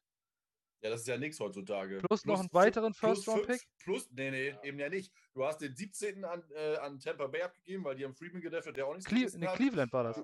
Genau, oder Cleveland war es, irgendwie so, genau, die gehen mal runtergetradet, ne? Genau, Cleveland war es. Ähm, dann halt den Second Rounder, genau, und das war's. Du hast dann fünf Spieler abgegeben, die allesamt, bis auf, glaube ich, einer, nur, also maximal Roleplayer waren. Und im Vergleich zu heute ist das ja nichts. Von 17 Ja. auf 5 zahlst du heute First-Round-Pick. nicht. Hast du Drei. nicht bezahlt. Drei Stück. Also, na klar hast du was investiert, aber er war ja, hat ja auch Leistung gebracht. Und den dann trotzdem als äh, äh, Worst Draft Pick aller äh, den letzten 15 Jahren zu bezeichnen, ist, also ganz ehrlich, das ist wirklich schlechtes Journalismus. Sorry. Ja. Ich bin auch Ja. der Letzte, der irgendjemand kritisiert. äh, Wenn man mich kennt, weiß man das, weil ich finde, man muss immer beide Seiten sehen. Aber das ist wirklich schlechtes Journalismus und es ist wirklich, äh, das Wort benutzt du ja auch häufig, wirklich Clickbait, weil ich glaube, das war wirklich eigentlich auch zum Teil Provozierung. Ähm, weil Sanchez ist immer, glaube ich, immer auch so ein Thema bei Jets-Fans, aber äh, das war richtig mies. Also da hättest du auch, äh, da hättest du jeden anderen Pick nehmen können, hätte wahrscheinlich kaum einer was gesagt, aber Sanchez ist nicht der schlechteste Draft-Pick der letzten 15 Jahre und das, nicht, mit- und das mit Abstand nicht. Also, ähm, ich, also ich finde, also wenn, wenn man darüber redet, dass einer äh, zwei, äh, als Quarterback, der ist ja nun mal der Leader des Teams, ob er nun maßgeblich am Erfolg oder am Untergang beteiligt ist, sei jetzt mal dahingestellt. Er ist der Typ, um den sich das meiste dreht. Äh, wenn der Macker zweimal in den Playoffs ist, im, im Championship-Game hintereinander, das ist, das hat er ja einfach völlig außer Acht gelassen. Das hat er ja überhaupt nicht, ähm, das, hat, das kann er ja gar nicht äh, äh, mit reingenommen haben in, sein, äh, in, in, seine, in seine Statistiken, um, um da den schlechtesten Pick rauszu, äh, rauszufiltern. Weil ich, ich, kann auch nicht, ich kann auch nicht hingehen und sagen, äh, Patrick Mahomes hat äh, einen Super Bowl verloren. Das ist ja wohl der drittschlechteste Pick, den die Kansas City jemals gemacht haben. Das ist doch, das ist doch Quatsch. Das ist doch, äh, der, hat das, das wurde doch einfach nicht einberechnet, dass der zweimal hintereinander in, in den Playoffs war und dann auch noch beide Mal einen tiefen Playoff-Run hatte. Also das ist ja nun, das, hat er überhaupt nicht auf Zettel. Also es Äh. steht, also steht schon im Artikel, dass sie gesagt haben, Ja. der hat ja auch einen well-rounded Roster gehabt. Also es war auch ein ausgezeichneter Ja, ja. Kader in den Jahren. Trotzdem, Aber er hat trotzdem. sie ja nicht, nicht behindert, ganz im Gegenteil. Er war Ja, in den eben. Playoffs ein Grund Genau. für die Genau. Siege. Also. Es wird, es wird ihm nicht zugute es- Man hat das, er sagt, er behauptet halt, die sind da, die Jets sind da nur hingekommen, obwohl wir Mark Sanchez als Quarterback gehabt haben. Und nicht stimmt wegen, echt nicht. Ne? Und nicht wegen, und, ja, und Mark Sanchez hat uns ja nicht zurückgehalten. Genau das ist ja die These und es war halt eben nicht so. Sanchez hat uns ja, ich meine, man gibt genug Highlights. Er hat ja auch, natürlich waren diese Clutch-Plays wenig, aber ganz ehrlich, ich erinnere nur den Touchdown gegenüber bei Centennial Holmes. Die haben viele Overtime-Siege in der Regular Season gehabt. Äh, dann hier den, den geilen äh, Catch, klar, den Holmes geil gefangen gegen die Patriots. Ähm, aber den Ball musst du doch erstmal hinwerfen, damit der Receiver die Chance hat, etc. pp. Das war der Pass links, an die. Aus, links an die Ja, ja, Ausgänge ja, der ja, genau. der. Genau, genau der. Und es gibt genug andere Beispiele, wo Sanchez geile Pässe gemacht hat. Den Pass auf, Brandon, äh, auf Braden Edwards vor, kurz vorher, der ja aber sowas von einem Breadbasket war. Es gibt genug andere Beispiele, äh, wo Sanchez einfach auch mal den Unterschied gemacht hat. Und das war halt, waren genug. Es war natürlich nicht äh, genug, um eine gute Karriere zu haben, aber es war genug, um zu sagen, er ist ein ordentlicher Quarterback und er hat uns auch nicht zurückgehalten. Und das ist so die Problematik. Das lässt man einfach außer Acht und man dachte, ja, die Jets waren dann nur, obwohl sie Sanchez als Quarterback hatten, weil wir halt ein mega geiles Team hatten. Ja, hatten wir, aber äh, Sanchez hat nicht zurückgehalten. Und das finde ich, da gibt mir echt die Galle hoch. Merkt man, glaube ich, nicht.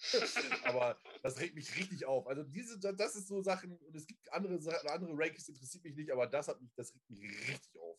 Echt. Das kann ich auch total verstehen. Also ich erinnere dann nur zu, zu gerne an unser Overseas Special mit, äh, mit Robbie Sabo, wo wir nach, mich nach diesem New York Media gefragt haben und er hat gesagt, Klicks. Es geht nur um Klicks. Und Ja. gerade in so großen Markt wie New York, ähm, ich glaube, wenn du so einen Artikel schreibst mit 32 Teams und dann siehst du die Jets und dann weißt du, oh, da muss ich mir gut auswählen, wen ich nehme. So, wenn du die Bengals nimmst oder, oder so ein irrelevantes Team wie die Jaguars oder sowas oder irgendwie, ja, die Teams, die halt weniger äh, in, in Märkten sind, Tennessee, Titans oder sonst was, da interessiert es kaum jemanden, wie die da reinschreiben. Weil, es, weil die einfach keine Fans haben. Und äh, keine großen, keinen großen Markt, die jetzt da großartig klicken. Aber wenn äh, in einem Markt wie den Jets, ob jetzt die Jets eine tolle Franchise sind, hin oder her, damit hat es ja nichts zu tun. Einfach finanziell gesehen, Werbeeinnahmen, Werbe, äh, Klicks, alles drum und dran. Wenn du bei den Jaguars irgendeinen Bold-Move machst, dann interessiert das keine Sau. Wie hat Robbie Sobo gesagt, die haben drei Fans. Die reden, die, die unterhalten sich irgendwo in der Kneipe darüber und äh, einer davon klickt drauf. Aber im New York Media Market interessiert es einfach alle. Und alle klicken dann drauf und sagen, was? Genauso das, was wir jetzt eigentlich machen, wollen sie eigentlich damit bezwecken. Äh, Nee.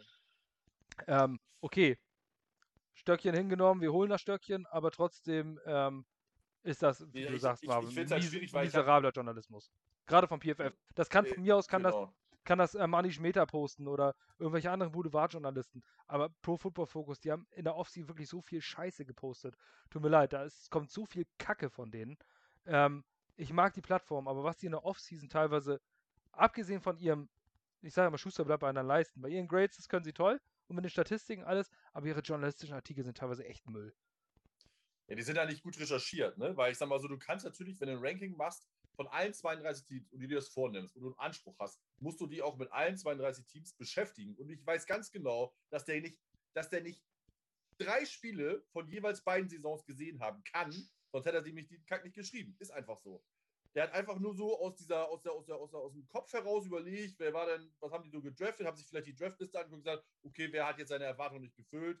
Und dann ist halt Sanchez als Quarterback mit einem Trade-Up halt gern genommenes Brot. So, ne? Aber sich mal die Spiele anzugucken, wie hat er denn in den jeweiligen Saisons denn selbst performt, hat er der, der nicht gemacht, sonst hätte er die Entscheidung ja anders getroffen. Ne, der Aber- hat ihn aus, aus dem Bauchgefühl, aber dann machst du halt Ja, so genau. Rankings mit so einer, mit so einer. Strahlkraft. Das finde ich äh, ähnlich, wie du sagst, einfach nur schlechten Journalismus. Weil das haben einfach die denn nur. Ihren, haben die denn ihren eigenen Grade-Kram dafür genommen? Weil normalerweise der schlechteste Pick wäre ja irgendwie, ich sag jetzt mal, ein äh, Fünft- oder ein Sechstrunden-Pick, Sieben-Runden-Pick, der es nicht einmal in Ka ins Kader geschafft hat und dann irgendwann gecuttet wird und bei kein, keinem anderen Team äh, wieder unterkommt. Oder haben die ihre sta eigenen Statistiken, ihre eigenen PFF-Grade genommen ähm, und dann daraufhin Sanchez ausgewählt? Oder wie funktioniert das? so lange gibt es die noch nicht. Die Doch, hatten noch keine gab's- Player Grades damals. Oh, nee, die gab es noch nicht. Die gibt es ja erst seit 2013 oder 2014. Ja, ja, die gab es noch nicht so früh, ne. Ähm, das Problem ist ja auch, Malte, die haben ja, es geht ja auch um die Moment. Erwartungshaltung. Wenn du einen Six-Round-Pick hast, erwartest du von dem ja nichts. So, ne? Aber Grades deswegen glaube ich, sind da seit mit Sicherheit- 99. ohne die Liste gesehen, äh, ohne die Liste gesehen zu haben, haben die mit Sicherheit viele First Round Picks drin, weil du hohe Erwartungen hast und viele von denen ja trotzdem basten. Und dann sind die halt die schlechtesten Picks. Ne? So. Und 6 Round Pick ist ja irrelevant. Also Grades haben sie seit 2001. Vielleicht rückwirkend, aber damals kannte man die doch nicht. PFF habe ich das erste Mal gehört, ich glaube 2015 oder so. Da Ja, hat man davon noch nie was wahrgenommen. Aber haben die das in den, rückwirkend gegradet oder so. aber den, in den Premium Stats sind auch von, also ich habe das hier gerade offen, auch von 2009 alles drin. Kann ich mir gar nicht vorstellen. Da Also muss ja nichts 2010 rückwirkend hat er sogar ein Overall Grade von 71,4 bekommen. Bei Ja, das ist ja nicht 1220 schlecht, Yards. also sehr ja- gut. Und das ist dann, und das ist dann Bast, genau. Ja. Und Selbst selbst, wenn man den 2009 Wert, als also- Rookie eine 54,6, 56,6 Pass Grade, das ist absolut average und für einen Rookie vollkommen in Ordnung. Wenn, selbst äh, wenn man den Wert eines Trade-Ups mit einbezieht, dann ist meiner Meinung nach, das muss die Milliner sein, weil wir haben Ja. den Pick für Daryl Reeves bekommen und dafür haben wir Milliner gekriegt. Also einen schlechteren Pick kannst du eigentlich gar nicht machen vom Wert her. Das war der siebte Overall-Pick oder sowas. Das ist eigentlich der. Ja, Vernon, Vernon ist alle die einzige Antwort, wie Vern- man wirklich Vernon sinnvoll Golston auf Platz genau. 1 Ich bringen. würde Milliner Die anderen sind auf jeden Nur Fall top. der muss auf jeden Fall in den Mix der Top 3, aber ähm, Für mich ist auch Vernon Goldston. Golston waren, was Der war der? Third hart. overall? Fifth Six. oder Fourth oder Six. Six, ja, Sixth Six. overall und hat Six. für die Jets nicht einen einzigen Sack geliefert. Ja, Weißt du, der ist, äh, das ist ein absoluter Premium-Pick und eigentlich so ein Elite-Pick, wo du so ein, wenn du da einen Edge-Rusher hast, dann, dann muss das eigentlich ein Top-Edge-Rusher werden. Also Ja. wirklich Elite-Spieler. All-Pro. Ansonsten holst du keinen Defensive End auf, auf 6 und Vernon Golds hat nicht einen einzigen NFL-Sack geliefert. Nicht einen. ja. Null. Ja. Das musst du erstmal schaffen, wo du schon vier Ja. Jahresvertrag kriegst. Ich meine, da hast du dann irgendwelche, irgendwelche Wurstköpfe, die irgendwie aus Versehen mal in den Quarterback fallen und sich dadurch einen Sack holen. Aber in vier Jahren keinen. Und ich glaube, er sogar, den, ich, der ist sogar er früher ge gecuttet worden, meine ich. ich wollte sagen, hat er den Rookie-Vertrag, hat er, glaube ich, gar nicht ausgespielt. Das wollte ich Nee. gerade sagen. Ne? Ich glaube, der hat nach drei Jahren war der weg, glaube ich, vom Fenster. Ja, also Vernon Golds war wirklich eine absolute Ja. Katastrophe. Für mich ist Golds mit Abstand das schlechteste. Also Milner kann es auch noch nehmen, weil ich bin mir auch nicht sicher, ob dann war der Briefes-Pick nicht Sheldon Richardson für 13? Nee, andersrum. Der Reeves-Pick Ja? war 8. War Milliner. Okay. Ich dachte, es wäre Bin Richardson. Ja, Ja, aber stimmt. macht's auch nicht besser. Vernon Äh, Milner war, hat eine Oh. dreijährige Karriere gehabt. ja, ja. Also 2008 bis 2010 hat er gespielt. ja. In der Zeit hat er in drei Jahren 42 Tackles, davon 24 Solo, 0 Sacks, 0 Forced Fumbles, 0 Fumble Recoveries. Das hätte ich auch Und? geschafft. Und Six overall. er hat bis auf drei Spielen in allen Spielen in diesen drei Jahren gespielt. Ja. Das musst du schaffen. Also danach Ja. war er dann, dann wurde er bei den Jets entlassen nach drei Jahren. Dann ist er zu den Bears gegangen und die haben ihn noch vor dem ersten Regular Season Spiel wieder vor die Tür gesetzt. Und dann haben die ihn die St. Louis Rams geholt und ihn neun Tage später wieder vor die Tür gesetzt und dann war seine Karriere vorbei. Das Ja. nervt. Aber seinen jungen, seinen jungen Cousin William kennt man von den Buccaneers gerade als Super Bowl Champion. Ja, das Ja, stimmt. der der, nicht der ist besser als Viertrunden-Pick oder irgendwie sowas. Ja, genau. aber Vernon Golston war, äh, also nicht mal, not even close zu Mark Sanchez, was äh, Worst Draft Picks angeht. Golds, Goldston waren, äh, waren, waren T-Shirt- und Sportsweltmeister bei der Combine. Ich- Nur ich deswegen guck ist er jetzt- so gedraftet worden. Ja, stimmt, das ist ein Combine, ein Trainingsweltmeister gewesen. Ja, genau. Ja, und, Äh, und die haben ja sogar im gleichen Team gespielt, ne? Ähm, zumindest zeitweise, ne? Goldston und Sanchez. Du hättest den direkten Vergleich gehabt sogar. Wenn sie sich mal ein Video angeguckt hätten, dann hätten sie gesehen. Sanchez in der Offense, Goldston in der Defense. äh, ja, ja. Na gut. Ähm, das haben wir das Thema auch doch relativ ausgiebig abgehakt, aber das musste ich jetzt einfach nochmal loswerden. Das war eine spontane Idee. Aber das äh, hat so ein bisschen, ähm, ja, Twitter, Jets Twitter lightet ab ein wenig in den letzten Tagen. Ähm, gut.